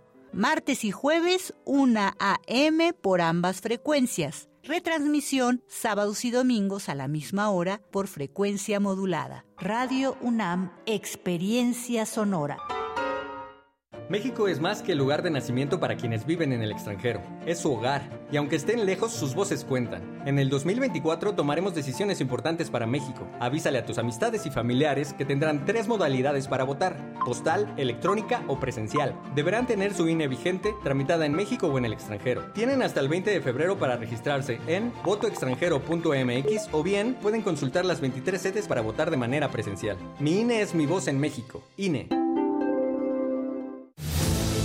El próximo 2 de junio de 2024, las y los ciudadanos del Estado de México elegiremos diputaciones locales y ayuntamientos. Serán más de 1.300 cargos de representación popular. Participemos en la construcción del futuro que queremos para nuestro Estado. Infórmate sobre las propuestas de las candidatas y los candidatos que mejor representen tus valores e intereses. Acude a la casilla que te corresponde el primer domingo de junio de 2024 para que cuente, vota.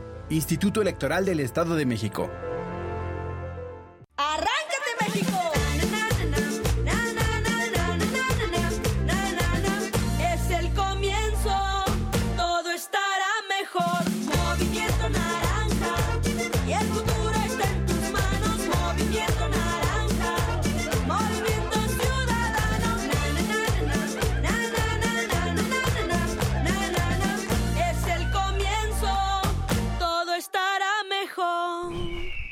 Movimiento Ciudadano. Disfruta. El viaje como aventura de la imaginación, de Fernando del Paso. Para hacer, para llegar a ser, para realizarse, el héroe tiene primero que escuchar la llamada de la aventura que define su vocación. Descarga cultura.unam.mx.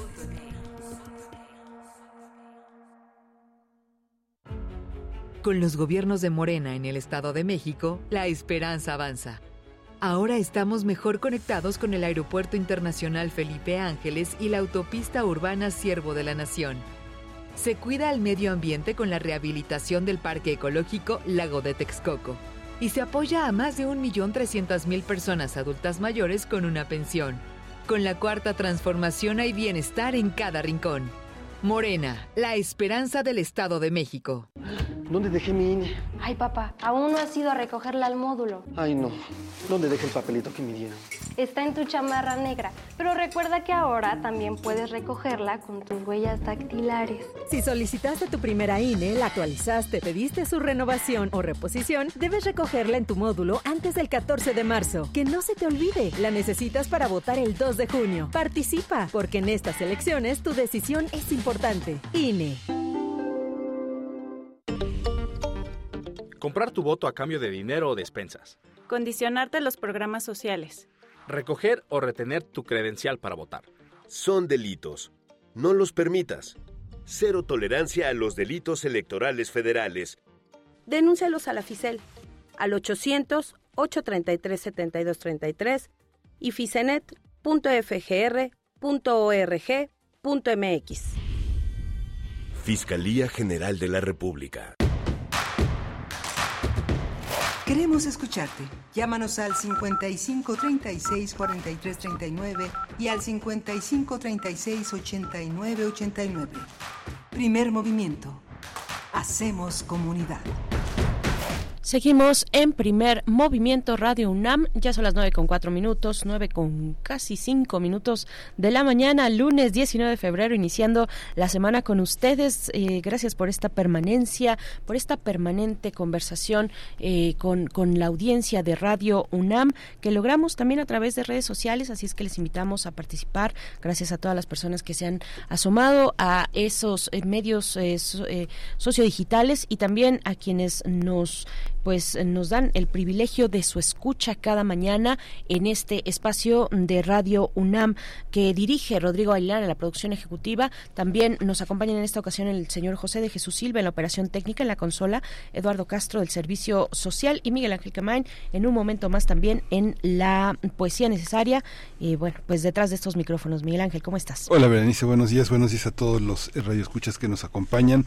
Es- tenemos un menú también muy interesante. Al final de en esta mesa, al final de la poesía, vamos a tener el tema de la falla geológica de Plateros Miscuac, los microsismos en la Ciudad de México. Es un tema que está eh, muy presente en este momento en muchos habitantes de la Ciudad de México y todo lo que tiene que ver con la seguridad, la relación que tiene que ver con eh, la geología, la geología de la ciudad. Va a estar con nosotros el doctor Leonardo Ramírez Guzmán, él es ingeniero civil, maestro en ingeniería estructural por la UNAM, doctor en ingeniería por la Universidad Carnegie Mellon de Estados Unidos, y el maestro Moisés Contreras Ruiz Esparza, ingeniero civil por la UNAM, eh, maestro en Ciencias de la Tierra, además tiene estudios de doctorado en Ciencias Geofísicas por la Universidad de Kioto en Japón y en 2016 y, dos- y entre 2016 y 18 fue técnico académico en el Servicio Sismológico Nacional.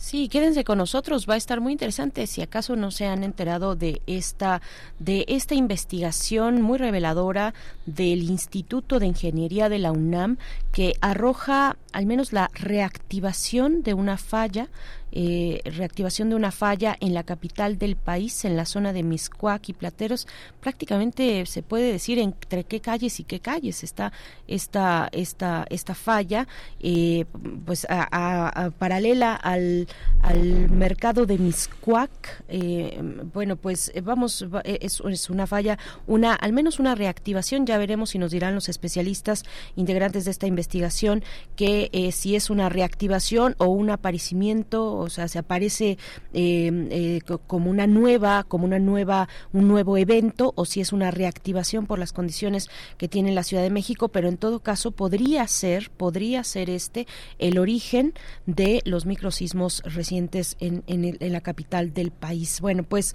quédense con nosotros porque es una charla muy interesante, muy interesante que, pues al menos a todos los que habitamos esta el, el- el Valle de México, pues nos eh, pues nos interpela directamente y si no si si vivimos en otras latitudes igualmente es muy interesante ver lo que arroja este estudio del Instituto de Ingeniería a través de dos de los eh, especialistas que estarán que estarán hoy con nosotros aquí presencialmente en la mesa del día. Y cerramos con la doctora Clementine Kiwa el agua y la huella hídrica la propuesta temática de la doctora Kiwa doctora en ciencias divulgadora científica desde el Instituto de Ecología de la UNAM y también desde esta radiodifusora con el programa Habitar. Así es que, bueno, pues también sus comentarios son bienvenidos, que seguro muchas dudas y muchos comentarios y preguntas respecto a esta eh, falla de Plateros Miscuac y el tema de los microsismos. Bueno, pues atendemos sus, sus comentarios en redes sociales. Vámonos rápido para que nos dé tiempo de todo esto. La mesa viene cargada.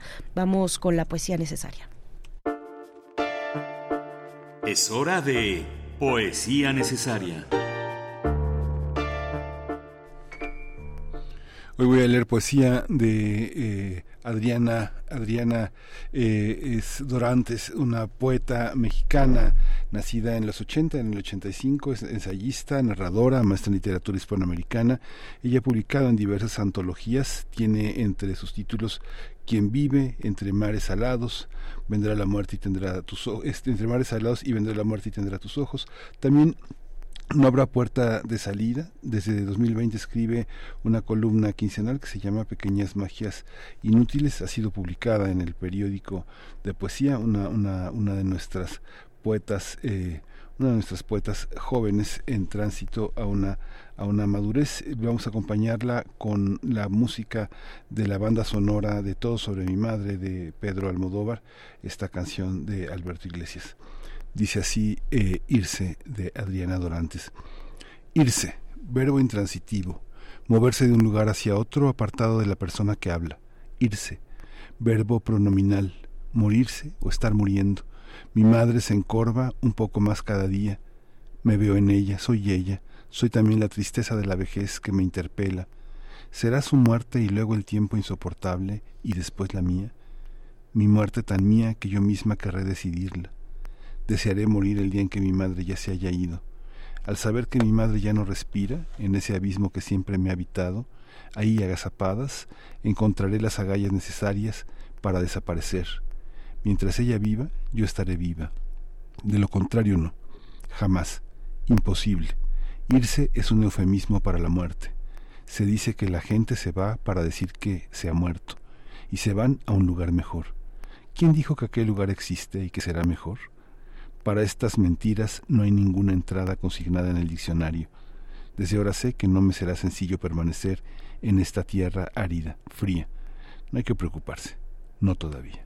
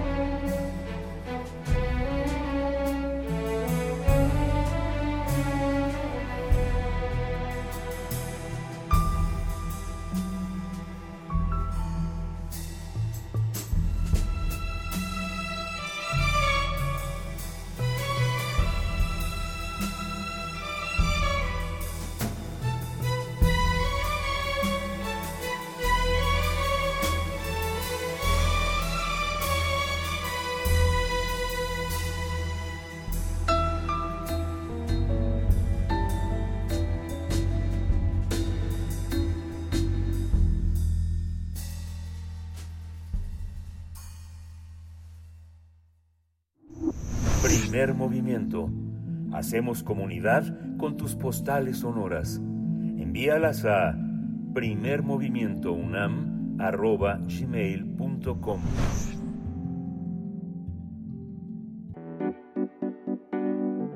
La mesa del día. Expertos del Instituto de Ingeniería de la UNAM localizaron una falla geológica en la zona de Plateros, Miscuac, que podrá ser la causa de los microsismos registrados en los últimos meses en esa región del poniente en la Ciudad de México. De acuerdo con un estudio preliminar realizado por los universitarios Leonardo Ramírez Guzmán, Jorge Aguirre González y Moisés Contreras Ruiz Esparza, la falla comienza hacia el poniente de anillo periférico, pasa por Avenida Revolución hasta unos 300 metros hacia el este. Por el momento, diversos instrumentos ayudan a indagar su profundidad. Los especialistas de la Facultad de Ingeniería estimaron que la reactivación de esa falla se debe a la acumulación de tensión en esa zona, que se podría sumar al hundimiento del Valle de México, así como a la recarga del acuífero en la Sierra de las Cruces. Ante la ocurrencia de estos mm, sismos y los posibles daños, el Instituto de Ingeniería, a través de su coordinación de Ingeniería Sismológica y la Unidad de Instrumentación Sísmica, instaló 15 estaciones de registro con sensores que revisan la velocidad y aceleración. Gracias a ello fue localizada una grieta de poco más de un kilómetro de longitud hasta el momento que cruza la zona de Miscuac. Los investigadores de la UNAM han registrado 23 microsismos en el periodo que va del 3 de diciembre de 2023 al 10 de enero de 2024, que van de 1.1 a 3.2 en las alcaldías Magdalena Contreras y Álvaro Obregón. La semana pasada también se registraron más eventos telúricos. Uno de los más fuertes fue el ocurrido en la mañana del 14 de febrero en esa zona, aunque también se produjo un microsismo en Naucalpan, en el Estado de México. Pues vamos a conversar sobre esta investigación y atender a la pregunta por qué tiembla en Ciudad de México con estos epicentros en la propia capital del país. El rompecabezas de la sismicidad en el poniente de la Ciudad de México es el, el título de esta ponencia, de esta investigación, y nos acompañan dos de sus autores, el doctor Leonardo Ramírez Guzmán, ingeniero civil y maestro en Ingeniería Estructural por la UNAM, doctor en Ingeniería por la Universidad de Carnegie en Mellon de Estados Unidos e investigador y coordinador de Ingeniería Sismológica de la UNAM. Gracias, doctor Leonardo Ramírez por estar con nosotros esta mañana. Bienvenido. Muchas gracias. Muchas gracias. También está con nosotros aquí en la cabina el maestro Moisés Contreras Ruiz Esparza, ingeniero civil por la UNAM, maestro en ciencias de la Tierra y eh, con eh, estudios de doctorado en ciencias geofísicas por la Universidad de Kioto en Japón. De 2016 a 2018 fue técnico académico en el Servicio Sismológico Nacional. Moisés, bienvenido. Buenos días. Buenos días. Gracias. gracias. bienvenidos a ambos.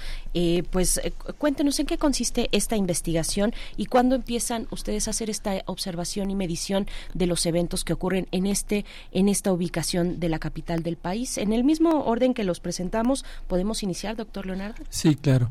Bueno, esta investigación fue resultado de una decisión que tomamos, digamos, colegiadamente en la Coordinación de Ingeniería Sismológica y en la unidad de instrumentación sísmica después de mayo del año pasado que tuvimos una secuencia eh, similar, digo, no, tan, no, no, no fue tan intensa como, como en esta ocasión. Eh, decidimos que eh, si se volvió a presentar una serie de eventos similares, iríamos a poner equipo a la zona cercana al epicentro que nos daba el servicio sismológico. así lo hicimos. a partir del 12 de diciembre, cuando em, tuvimos el primer sismo, primer microsismo, eh, nos eh, pusimos de acuerdo, planeamos y una semana después, un poquito más, eh, nos dispusimos el arreglo que está ahora monitoreando la zona. El, objetivo de la, de la investigación era primero reubicar la, la, la, posición de los, de los sismos para ver si podíamos asociarlo con alguna de las fallas que conocemos que están expuestas hacia el poniente de la ciudad y eh, dejamos este equipo eh, eh, grabar durante un mes aproximadamente y después recogimos la, información ya en, en enero, hicimos algunos cálculos y es, empezamos a, a, hacer conjeturas al respecto. ¿Qué podría ser? ¿Qué podría ser lo que estaba ocasionando eh, estos sismos.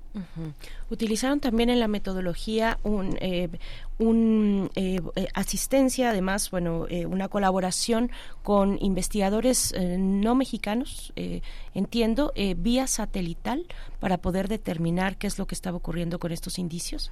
Sí, maestro. Sí, bueno. sí, básicamente una vez que habíamos localizado, fuimos a ver también daños y queríamos ver si podíamos encontrar alguna correlación entre las mediciones que teníamos, sobre todo de aceleración y los daños, explicar un poco por qué se habían dado.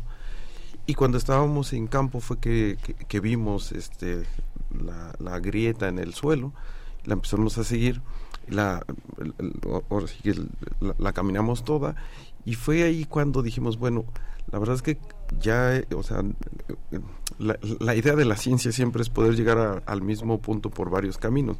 Entonces ya, ya teníamos algunos caminos y fue que dijimos, bueno, la topografía sería muy útil en esto, ver si se está hundiendo algo, que, o sea, veíamos las consecuencias nada más en la grieta, pero no sabíamos qué tan, e, e, en, qué zona se extendía y, y otras cosas. Y fue ahí cuando decidimos que la mejor opción era utilizar interferometría SAR, que es este, el, eh, utilizar satélites que, con radar.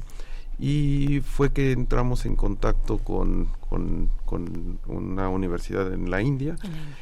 Es un poco anecdótico, una de mis hermanas está estudiando allá una maestría. Entonces eh, fue más fácil como entrar en contacto con, con personas de allá mi, mi hermano también es copartícipe del, del artículo.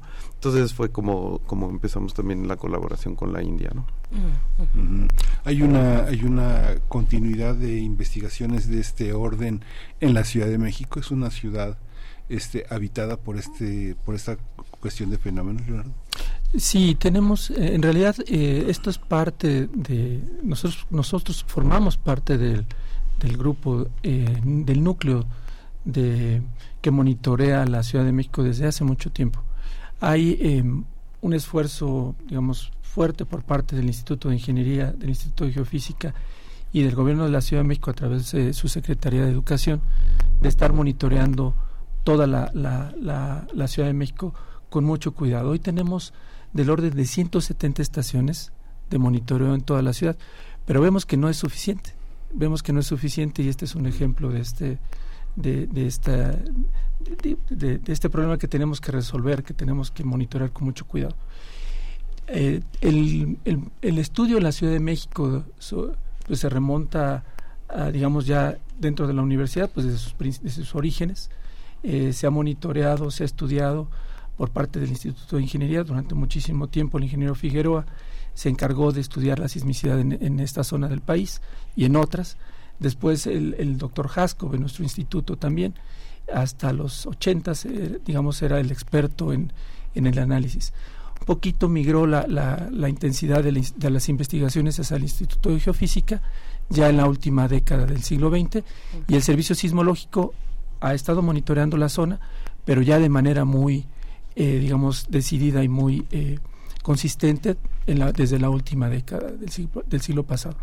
Y claro, tenemos investigadores que eh, han dedicado su vida al estudio de la geología de las fallas en la, en la capital, de nuestro Instituto de Geología y algunas, algunas aportaciones del Instituto de Geografía, pero sí hay, hay una, un cúmulo de investigaciones que han, eh, que han abordado el tema. Maestro Moisés Contreras, hay una, hay una, este, una serie, es, es dinámica la, la, la, cuestión de la, de la investigación sobre los temas que acuden a esta cuestión sismológica, como la recarga del acuífero, como temas de hundimiento que están determinados por factores que son de, eh, de índole humana, son este, la propia arquitectura, el, este, la recarga de edificios. ¿Hay elementos de ese orden que hacen de la investigación una dinámica? Hasta, hasta ahorita yo diría que todo, todo parece indicar que no. Y lo más importante sería la profundidad de los sismos. No hemos podido determinar a perfección esa, esa profundidad, pero el sismológico lo, sismológico lo reporta a un kilómetro. De ser un kilómetro, imagínense, la idea sería que porque yo construya en un edificio de un kilómetro, construya este un cuarto nuevo, y afecte la base del edificio. ¿no? Entonces es muy probable que no esté relacionado si son esas profundidades correctas muy probable que, el, que la actividad humana no tenga la capacidad, bueno, no es que no tengamos la capacidad, sino lo que estamos haciendo está muy lejos. Y otra vez, eso es muy, muy aventurado, habría que hacer buenos estudios para, para corroborar mis palabras, pero más o menos imaginemos la escala, todos une, indicaría que pues, eh, no, no. ¿Y la recarga del acuífero? es otra vez lo mismo es muy muy somera no la, la recarga. Otra vez sí sí ha- sí hay hay indicios o, o han- ha ocurrido. Existe la sismicidad inducida y si hay presas que han que han generado sismos en la India justamente por ejemplo. Este tam- y, y- y incluso aquí en México pero generalmente son vasos de agua muy muy grandes no yo diría que el- la recarga y la descarga del acuífero como como la manejamos no es tan- no es comparable a una presa grande no. Eh, sí, y- Eh, y- sí, por favor. Nada más abundando en este tema, sí, sí es muy... eh, habrá- hay que enfatizar que cuando nos referimos a la recarga del acuífero en este mismo documento, nos referimos a la carga y descarga, ¿no? Porque no significa que va a empezar a llover y vamos a empezar a, a- a- tener temblores, ¿no? Eso no es lo que queremos transmitir aquí, sino simplemente la propuesta original del profesor Alberro, que era un investigador en mecánica de rocas del Instituto de Ingeniería, era justamente que lo- el nivel freático se incrementaba en toda la Sierra, de las Cruces o variaba, vamos a decirlo, eh, por la recarga y eh, descarga del, del- del acuífero, la natural. Y eso hacía un eh, provocaba un cambio de esfuerzos. De lo que comenta el, el maestro Contreras, eh, pensamos que quizá no, no el- la cantidad no es suficiente, pero hace falta hacer esos cálculos eh, muy, eh, de manera muy precisa para que podamos llegar a una conclusión y completamente descartar esa, esa, ese mecanismo ¿no? que podría generar los temblores. Eh, eh, vam- la- ¿qué, tipo de, ¿Ante qué tipo de falla estamos? ¿Y es una falla de, de una reaparición? Eh, digamos, una, una falla que ya, que ya existía y que no se había mapeado o que aparece en este lapso de tiempo que ustedes hicieron la medición satelital, que entiendo fue entre el 8 y 20 de diciembre cuando descubrieron esta falla. ¿Es, es correcto, doctor Leonardo? Eh, mire, la, la, la falla está sugerida en muchos lugares, porque eh, eh, viendo la, la tectón, más bien la, la, estructura de las fallas existen, preexistentes al oeste, eh, al poniente de la ciudad, se puede inferir la falla y hay, inclusive ustedes pueden ver en el atlas de riesgos, una falla que corre eh, por una zona muy parecida a la que nosotros proponemos, pues, se extiende más hacia el, hacia el este. Eh, sin embargo, la, digamos, la aportación o lo que nos dimos cuenta es que esa, esa falla, que probablemente que está escondida, no se había detectado con el detalle que lo estamos haciendo. Ya estaba sugerida. Y también hay, que eh, diferenciar la grieta que vemos en la superficie, la, la propuesta es que es una expresión del fallamiento a profundidad. Es decir, eh, la grieta como tal no es la falla, sino es la expresión de ese fallamiento que ocurre a eh, quizá un kilómetro, que es lo que nos, nos, nos queda por determinar. Esa expresión es lo que comentaron vecinos que eh, al momento de ustedes eh, presentarse en el lugar, empezar a hacer este recorrido, preguntar, indagar con los vecinos, les comentaron, les enviaron las fotografías. ¿Qué pasó en ese momento? ¿Cómo fue? ¿Qué, qué les dijeron los vecinos? eh, eh, y, y- y cómo empatar estos testimonios con lo que ustedes están viendo desde la ciencia? Sí, sí, la verdad es que sí tratamos de platicar mucho con, con todo el que se nos acercó. Fue interesante porque justamente cuando estábamos caminando, incluso la gente nos veía con cara de que estábamos tratando de entender algo y se acercaba sola, ¿no? Perdón, maestro, Sí. es, es, digamos, es en la, en la calle que, que es Molinos y la calle paralela a, a Molinos, esa, digamos, por ahí fue su recorrido donde está el mercado de Miscuac, un poco para ubicarnos Sí, todos. sería la calle de los Echave. De hecho, de hecho nosotros llegamos ahí porque había un estacionamiento y ahí dejamos el auto. Ajá. Tal cual nos bajamos del auto. Teníamos pensado ver edificios, íbamos, de hecho íbamos más bien desde un punto de vista de- de estructural, íbamos con, con muy buenos expertos en, en daños e- estructurales.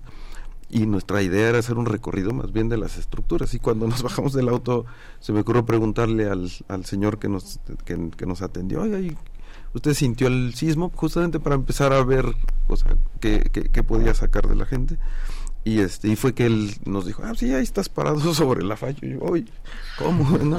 Eh, de hecho le llamó falla por cierto y Ajá. en realidad una grieta y empezamos empezamos justamente como a, a hacer el recorrido ¿no?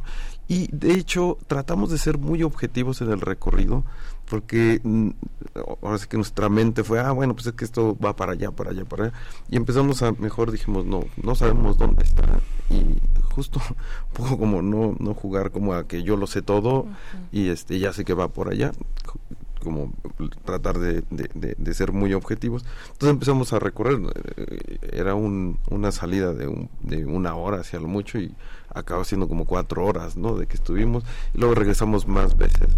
Entonces de ahí, de ahí sí platicamos mucho con la gente, sobre todo tratamos de, recuperar qué habían oído, cómo lo habían sentido, como para irnos dando cuenta de, qué podría ser. O sea, generalmente cuando uno está muy cerca de, una, de, un- de una falla, sí se puede llegar a escuchar justamente cómo, cómo se rompen las rocas y demás, ¿no? Entonces era un poco como, ah, si no sintieron eso, entonces a lo mejor no sea por aquí, ¿no? O sea, más bien se sintió hasta acá, ¿no? Otra vez estábamos tratando de ser lo más objetivo posible, ¿no? Ya cuando vimos la, la grieta, la verdad es que sospechábamos que definitivamente lo habían escuchado y que habrían escuchado. Entonces fue como estuvimos reconstruyendo un poco como a, a través de ellos también, ¿no? Y, y bueno, y, y el recorrido que fue como muy, muy, muy muy eh, interesante y muy clari- clarificadora en, en esta parte, ¿no? Claro, sí. En esta, eh, en Álvaro Obregón había eh, hundimientos que generaban sismicidad para los habitantes que estaban cerca de minas y de hundimientos que fueron muy espectaculares en, en 2015 y 2016. Esto se relaciona, digamos que en, esa, en esta parte son, son cercanas, donde fueron los mayores hundimientos fue en la calle de Benito Juárez, me acuerdo que fue muy fuerte, y desde, y desde los 80 también eh, este, le tocó a algunos delegados que no supieron nunca cómo responder del- declarativamente a lo que estaba sucediendo, porque se fueron autos, se fueron este parte de casas de habitación en esas en esas minas. Se llaman minas se llaman esos hundimientos Leonardo Sí, hay, eh, toda esa zona, recuerden que es eh, la zona que se utilizaba para obtener materiales y construir en buena, buena medida la- lo que hoy tenemos como Ciudad de México. Eh, de hecho, eh, entiendo que hay algunos proyectos para, para tratar de rellenar ese, eh, esas minas. ¿no? Eh, digamos, no, es, no está relacionado eh, en el sentido de el- los movimientos que se pueden originar pues, pueden tener consecuencias similares. Pero lo que estamos viendo aquí eh, no, no es un efecto local, eh, no es eh, un hundimiento debido a la existencia de una mina previa o algún efecto de sitio, que por supuesto lo tenemos que descartar con, eh, con claridad. Eh, lo, lo que tenemos hasta ahorita es que es poco probable que tenga algo que ver. Eh, todo parece indicar que efectivamente es esa falla, una falla de tipo normal, por la, primero por la extensión de, de los hundimientos que tenemos, eh, que también debe haber desplazamientos horizontales, que no podemos mapear ahorita porque no teníamos instrumentación en ese momento, pero eh, además de esa información satelital con la que vimos los hundimientos, tenemos la, la ubicación de los epicentros justamente en esa zona. Entonces ya son dos eh, elementos importantes para decir eh, esto, ti- esto tiene que ver con una falla, además de esa expresión que vemos en la superficie. Es decir, lo- los microsismos que hemos sentido recientemente podrían estar eh, relacionados, vinculados con esa falla o ya es un hecho. ¿Cómo, cuánto, cuánto, digamos, qué viene en adelante para poder determinar con, con precisión eh, esta cuestión, maestro?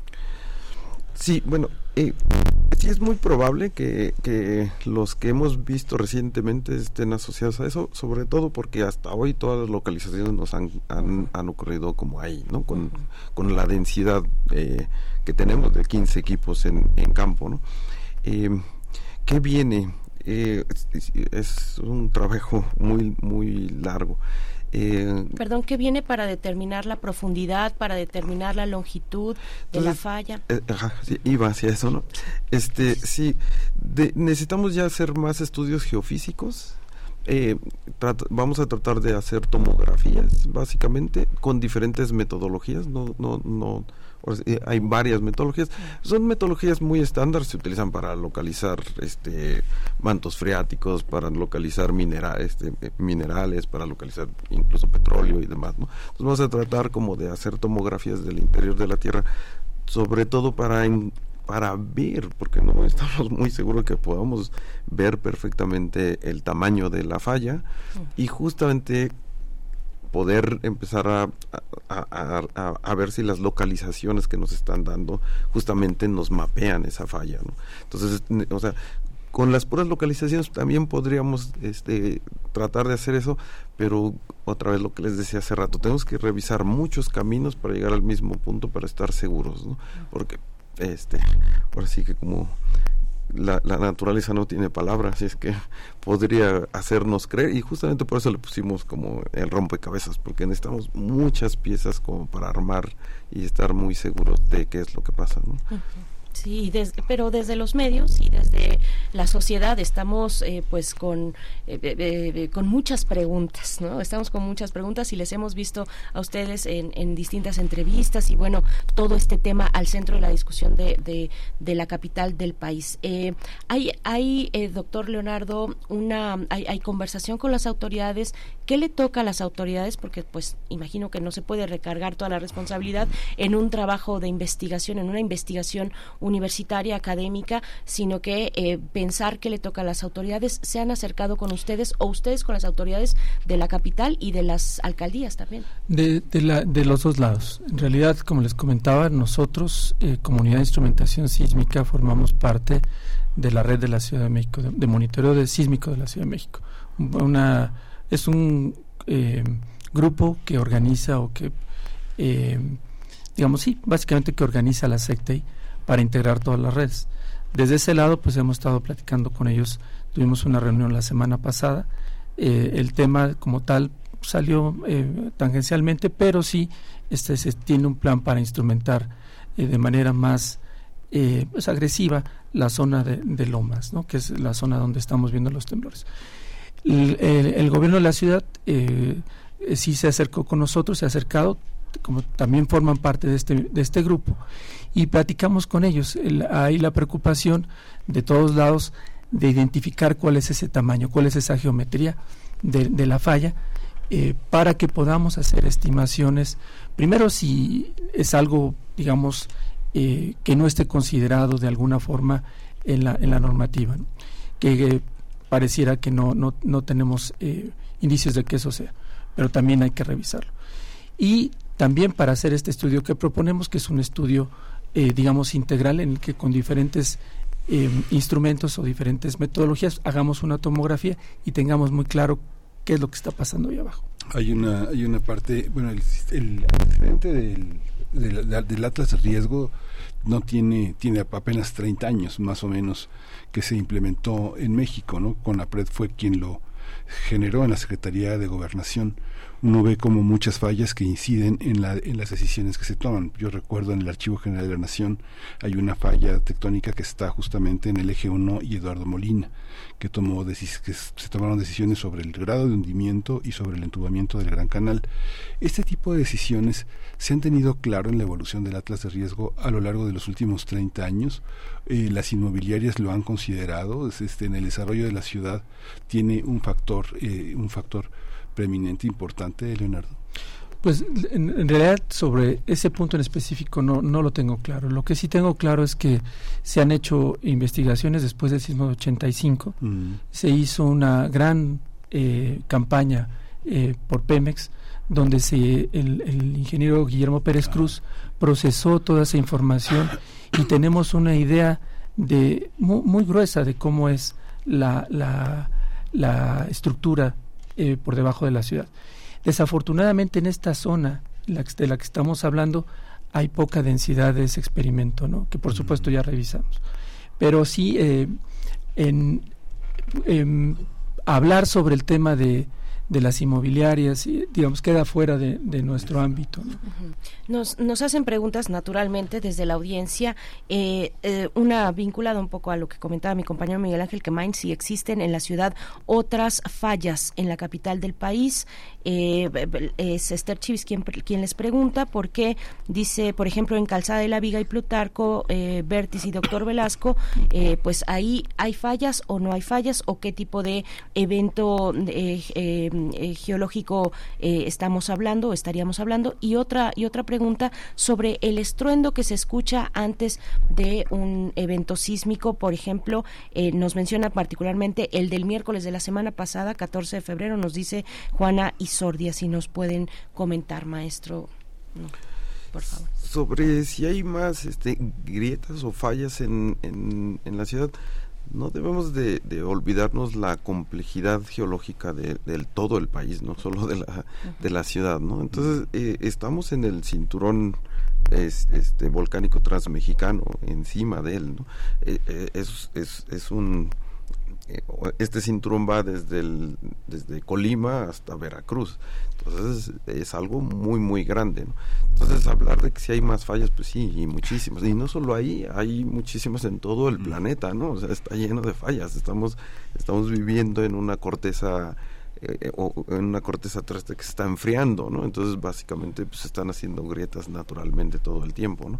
Y preocuparse demasiado por eso yo diría que no lo deberíamos de hacer, pero no dejarnos de, o sea, no podemos olvidar que vivimos en un país sísmicamente activo, o sea, nos podemos estar preocupando o nos puede quitar el sueño, la falla que veamos en la esquina de nuestra casa, pero nos debemos también de preocupar por el sismo que puede venir de cualquier del Pacífico, por ejemplo, ¿no? Entonces yo diría que sí recomiendo mucho este revisar eh, bibliografía del gobierno, el, de protección civil del federal y municipal, generalmente tienen como muy buenos documentos, así como a la mano yo siempre recomiendo el, el, plan familiar, ¿no? Que es, para mi gusto es un, es un documento muy, muy completo. Y entonces, pues hay que asumirnos que vivimos en un país sísmicamente activo. Eso sí es un, muy importante, ¿no? Gracias. Eh, doctor Leonardo, bueno, ya estamos al cierre, pero eh, podremos bueno, primero, ¿cuándo, ¿cuándo sería el siguiente em, pues eh, comunicado a la sociedad? ¿Cómo calculan, cómo están calculando en su agenda, en sus tiempos, un, una actualización de, de, algunas de las hipótesis que se están planteando en este, en este primer eh, reporte que nos han compartido, al menos este muy, muy, muy mediático? Em, la cuestión de los, de la magnitud, ¿podríamos esperar magnitudes, magnitudes mayores? ¿Lo podríamos saber actualmente o todavía no? Creo que hemos llegado hasta cuatro de magnitud en esa zona. Eh, por favor. Sí, en, términos de la magnitud, el, recuento que tenemos hasta hoy es que nunca hemos tenido un sismo de magnitud superior a cuatro. Y ahí viene la preocupación de saber cuál es el tamaño de la fuente, porque la magnitud está vinculada directamente al tamaño de la fuente y el tamaño que está activo, no, la, perdón, la sección que está activa. Entonces vamos a, eh, a estamos estudiando el tema. Eh, yo creo que en, en, eh, en, unos meses, en un mes quizá tendremos una actualización ya muy detallada. Estamos preparando ya la, la eh, digamos, los detalles ya muy técnicos de, de todo. Estamos haciendo una revisión concienzuda de las profundidades y el, vamos a irnos un poquito más atrás en la revisión de los datos satelitales para seguir desde que comenzó esta secuencia que fue en el 2019 hasta hoy, cómo ha sido la secuencia de los movimientos de la superficie utilizando información satelital. Eso es lo que estamos haciendo en este momento. Y también estamos haciendo algunas, eh, estamos planeando eh, la instalación de equipo, eh, un pozo a 100 metros, con, en el que vamos a estar midiendo ya con mucho más, más cercanos a la fuente eh, el movimiento. ¿no? También vamos a colocar equipo de GPS para tener un buen control de los desplazamientos muy, muy lentos y ver si podemos identificar algún movimiento que, eh, que no percibimos, ¿no? no percibimos a diario. ¿no? Pues muchísimas gracias Eh, doctor Leonardo Ramírez Guzmán, ingeniero civil, maestro en ingeniería estructural por la UNAM, doctor en ingeniería por Carnegie Mellon en Estados Unidos, maestro Moisés Contreras Ruiz Esparza, ingeniero civil por la UNAM, maestro en ciencias de la Tierra, eh, con un estudio de doctorado en ciencias geofísicas por la Universidad de Kioto. Muchísimas gracias por estar aquí en cabina con nosotros, darse el tiempo y acompañarnos tan cálidamente con esta mañana. Al contrario, muchas gracias. Hasta pronto, muchas gracias. Pues hay que seguir la información, eh, la fuente directamente desde el Instituto de Ingeniería de nuestra universidad y bueno, este es un ejemplo, un ejemplo muy claro de cómo la universidad genera eh, conocimiento para el bienestar de la sociedad y en necesidad también necesidades eh, sociales que bueno se, se intenta dar respuestas, soluciones a los problemas de la sociedad desde una universidad pública como esta. 9 con 45 minutos. Vamos, y por supuesto, un saludo también al resto de eh, los investigadores del, del, equipo que hacen parte de esta de este estudio. Vamos con música. Farewell es lo que viene a continuación de Caterina Papadopoulou y de Arco Egeo.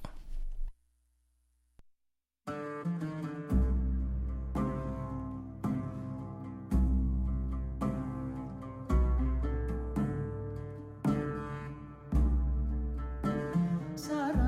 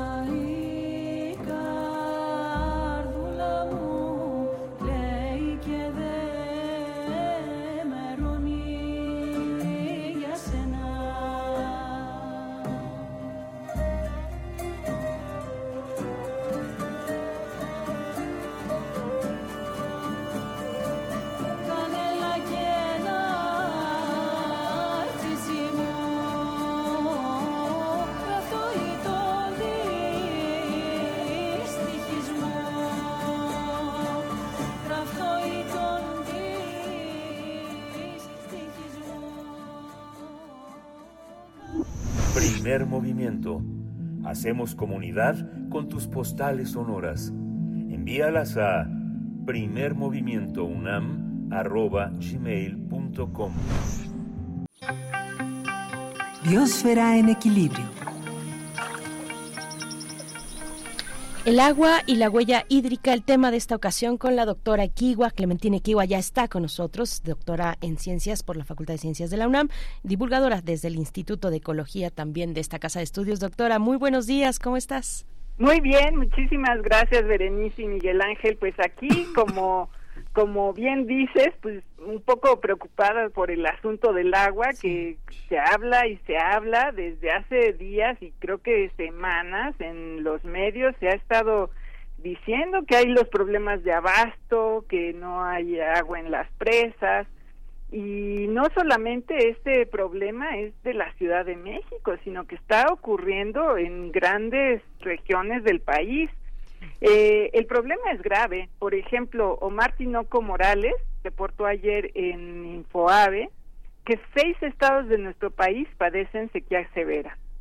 Además, hace unos días, eh, precisamente el 13 de febrero, la Comisión Nacional del Agua, la CONAGUA, informó que de las 210 principales presas de México, 116 están por debajo del 50% de su capacidad. Solo seis están en su capacidad total. El sistema Cutzamala, el que abastece a la Ciudad de México, está al 39% de su capacidad. Estamos en invierno y a pesar de eso, en algunas zonas de nuestro país ya se han registrado temperaturas altísimas. Por ejemplo, el mismo comunicado de Conagua informó que en algunas zonas de la vertiente del Pacífico Sur ya se han alcanzado temperaturas de 35 grados Celsius. En particular, el 10 de febrero se registró una temperatura récord de 40 grados Celsius en Alpoyeca, Guerrero. Las condiciones secas, por falta de lluvias por tiempo prolongado, a veces en conjunto con temperaturas altas, son condiciones climáticas que se manifiestan como sequías. Las sequías pueden ocurrir en cualquier lugar, no solamente por la falta de lluvia en una región, sino que también pueden ser a causa de que se reducen los caudales de agua superficial o porque disminuye la disponibilidad de agua subterránea. La Organización Mundial de la Salud considera que las condiciones de sequía son desastrosas porque ocasionan daños a la salud humana, al ganado, a la agricultura, a las economías, a los sistemas de generación de energía y al ambiente. En el portal Metorred eh, se informa que la Conagua y el Sistema Meteorológico Nacional también reportaron que hace unos días el 10% de nuestro país está bajo condiciones preocupantes de sequía excepcional. Cuando estas condiciones afectan a ciudades tan grandes y pobladas como la nuestra, el bienestar de millones de personas está en riesgo. Para ayudar a esta situación, Conagua ha mantenido operativos que apoyan a la población en diferentes ciudades del país, abasteciendo con miles de metros cúbicos de agua. El abasto de agua no es un problema que se resolverá llevando más agua a las ciudades, que ahora ya sabemos con certeza no es un recurso ilimitado como me enseñaron a mí en la en la primaria, o que se satisfaga teniendo más tinacos que la gente llena con agua potable. Se deben considerar alternativas que aprovechen un recurso no utilizado, por ejemplo, el agua tratada o reciclada. Las aguas tratadas son una alternativa para complementar el abasto de agua para usos no domésticos, por ejemplo, para riego y ciertas actividades agrícolas e industriales.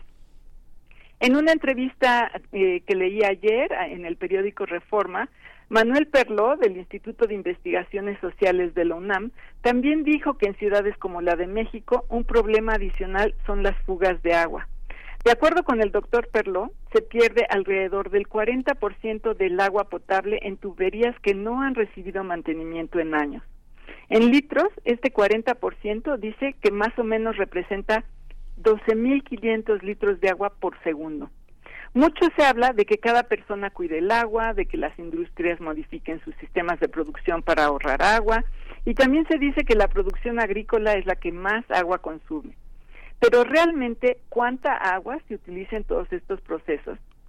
Quizás si lo sabemos podemos decir, decidir qué productos consumir considerando su consumo hídrico o cómo hacer ciertos cambios a nuestro estilo de vida para contribuir al ahorro hídrico. El cálculo del agua que utiliza una persona o que se usa en procesos industriales, agrícolas o que se consume en una ciudad o un país se ha denominado huella hídrica. El concepto de huella hídrica lo propuso el holandés Arjen Hoekstra en 2002 como un indicador del uso del agua a diferentes escalas y también nos sirve para saber en qué se usa el agua y cómo se contamina. De acuerdo con el doctor Hoekstra, el interés por conocer la huella hídrica está cimentado en reconocer que el humano impacta los sistemas de agua dulce y finalmente se, relaciona con el consumo. Además, considera que se puede entender mejor el desabasto de agua o su contaminación cuando se entienden como un todo las cadenas de producción y abasto. La huella hídrica se ha considerado desde tres perspectivas. La verde, es decir, la que se relaciona con la lluvia que cae en los ecosistemas y luego se aprovecha para la agricultura y las actividades forestales. La huella hídrica denominada azul, que se refiere al agua que se aprovecha de ríos, otras fuentes de aguas superficiales, manantiales u aguas subterráneas, que se utiliza en las casas para el riego agrícola y la industria. La huella hídrica gris es la cantidad de agua que se necesita para asimilar contaminantes o lo que se usa para mover desechos en drenajes. Por ejemplo, en 2010, el Instituto para la Educación sobre el Agua de la UNESCO estimaba que para producir un kilogramo de carne de res se necesitaban alrededor de 15 mil litros de agua.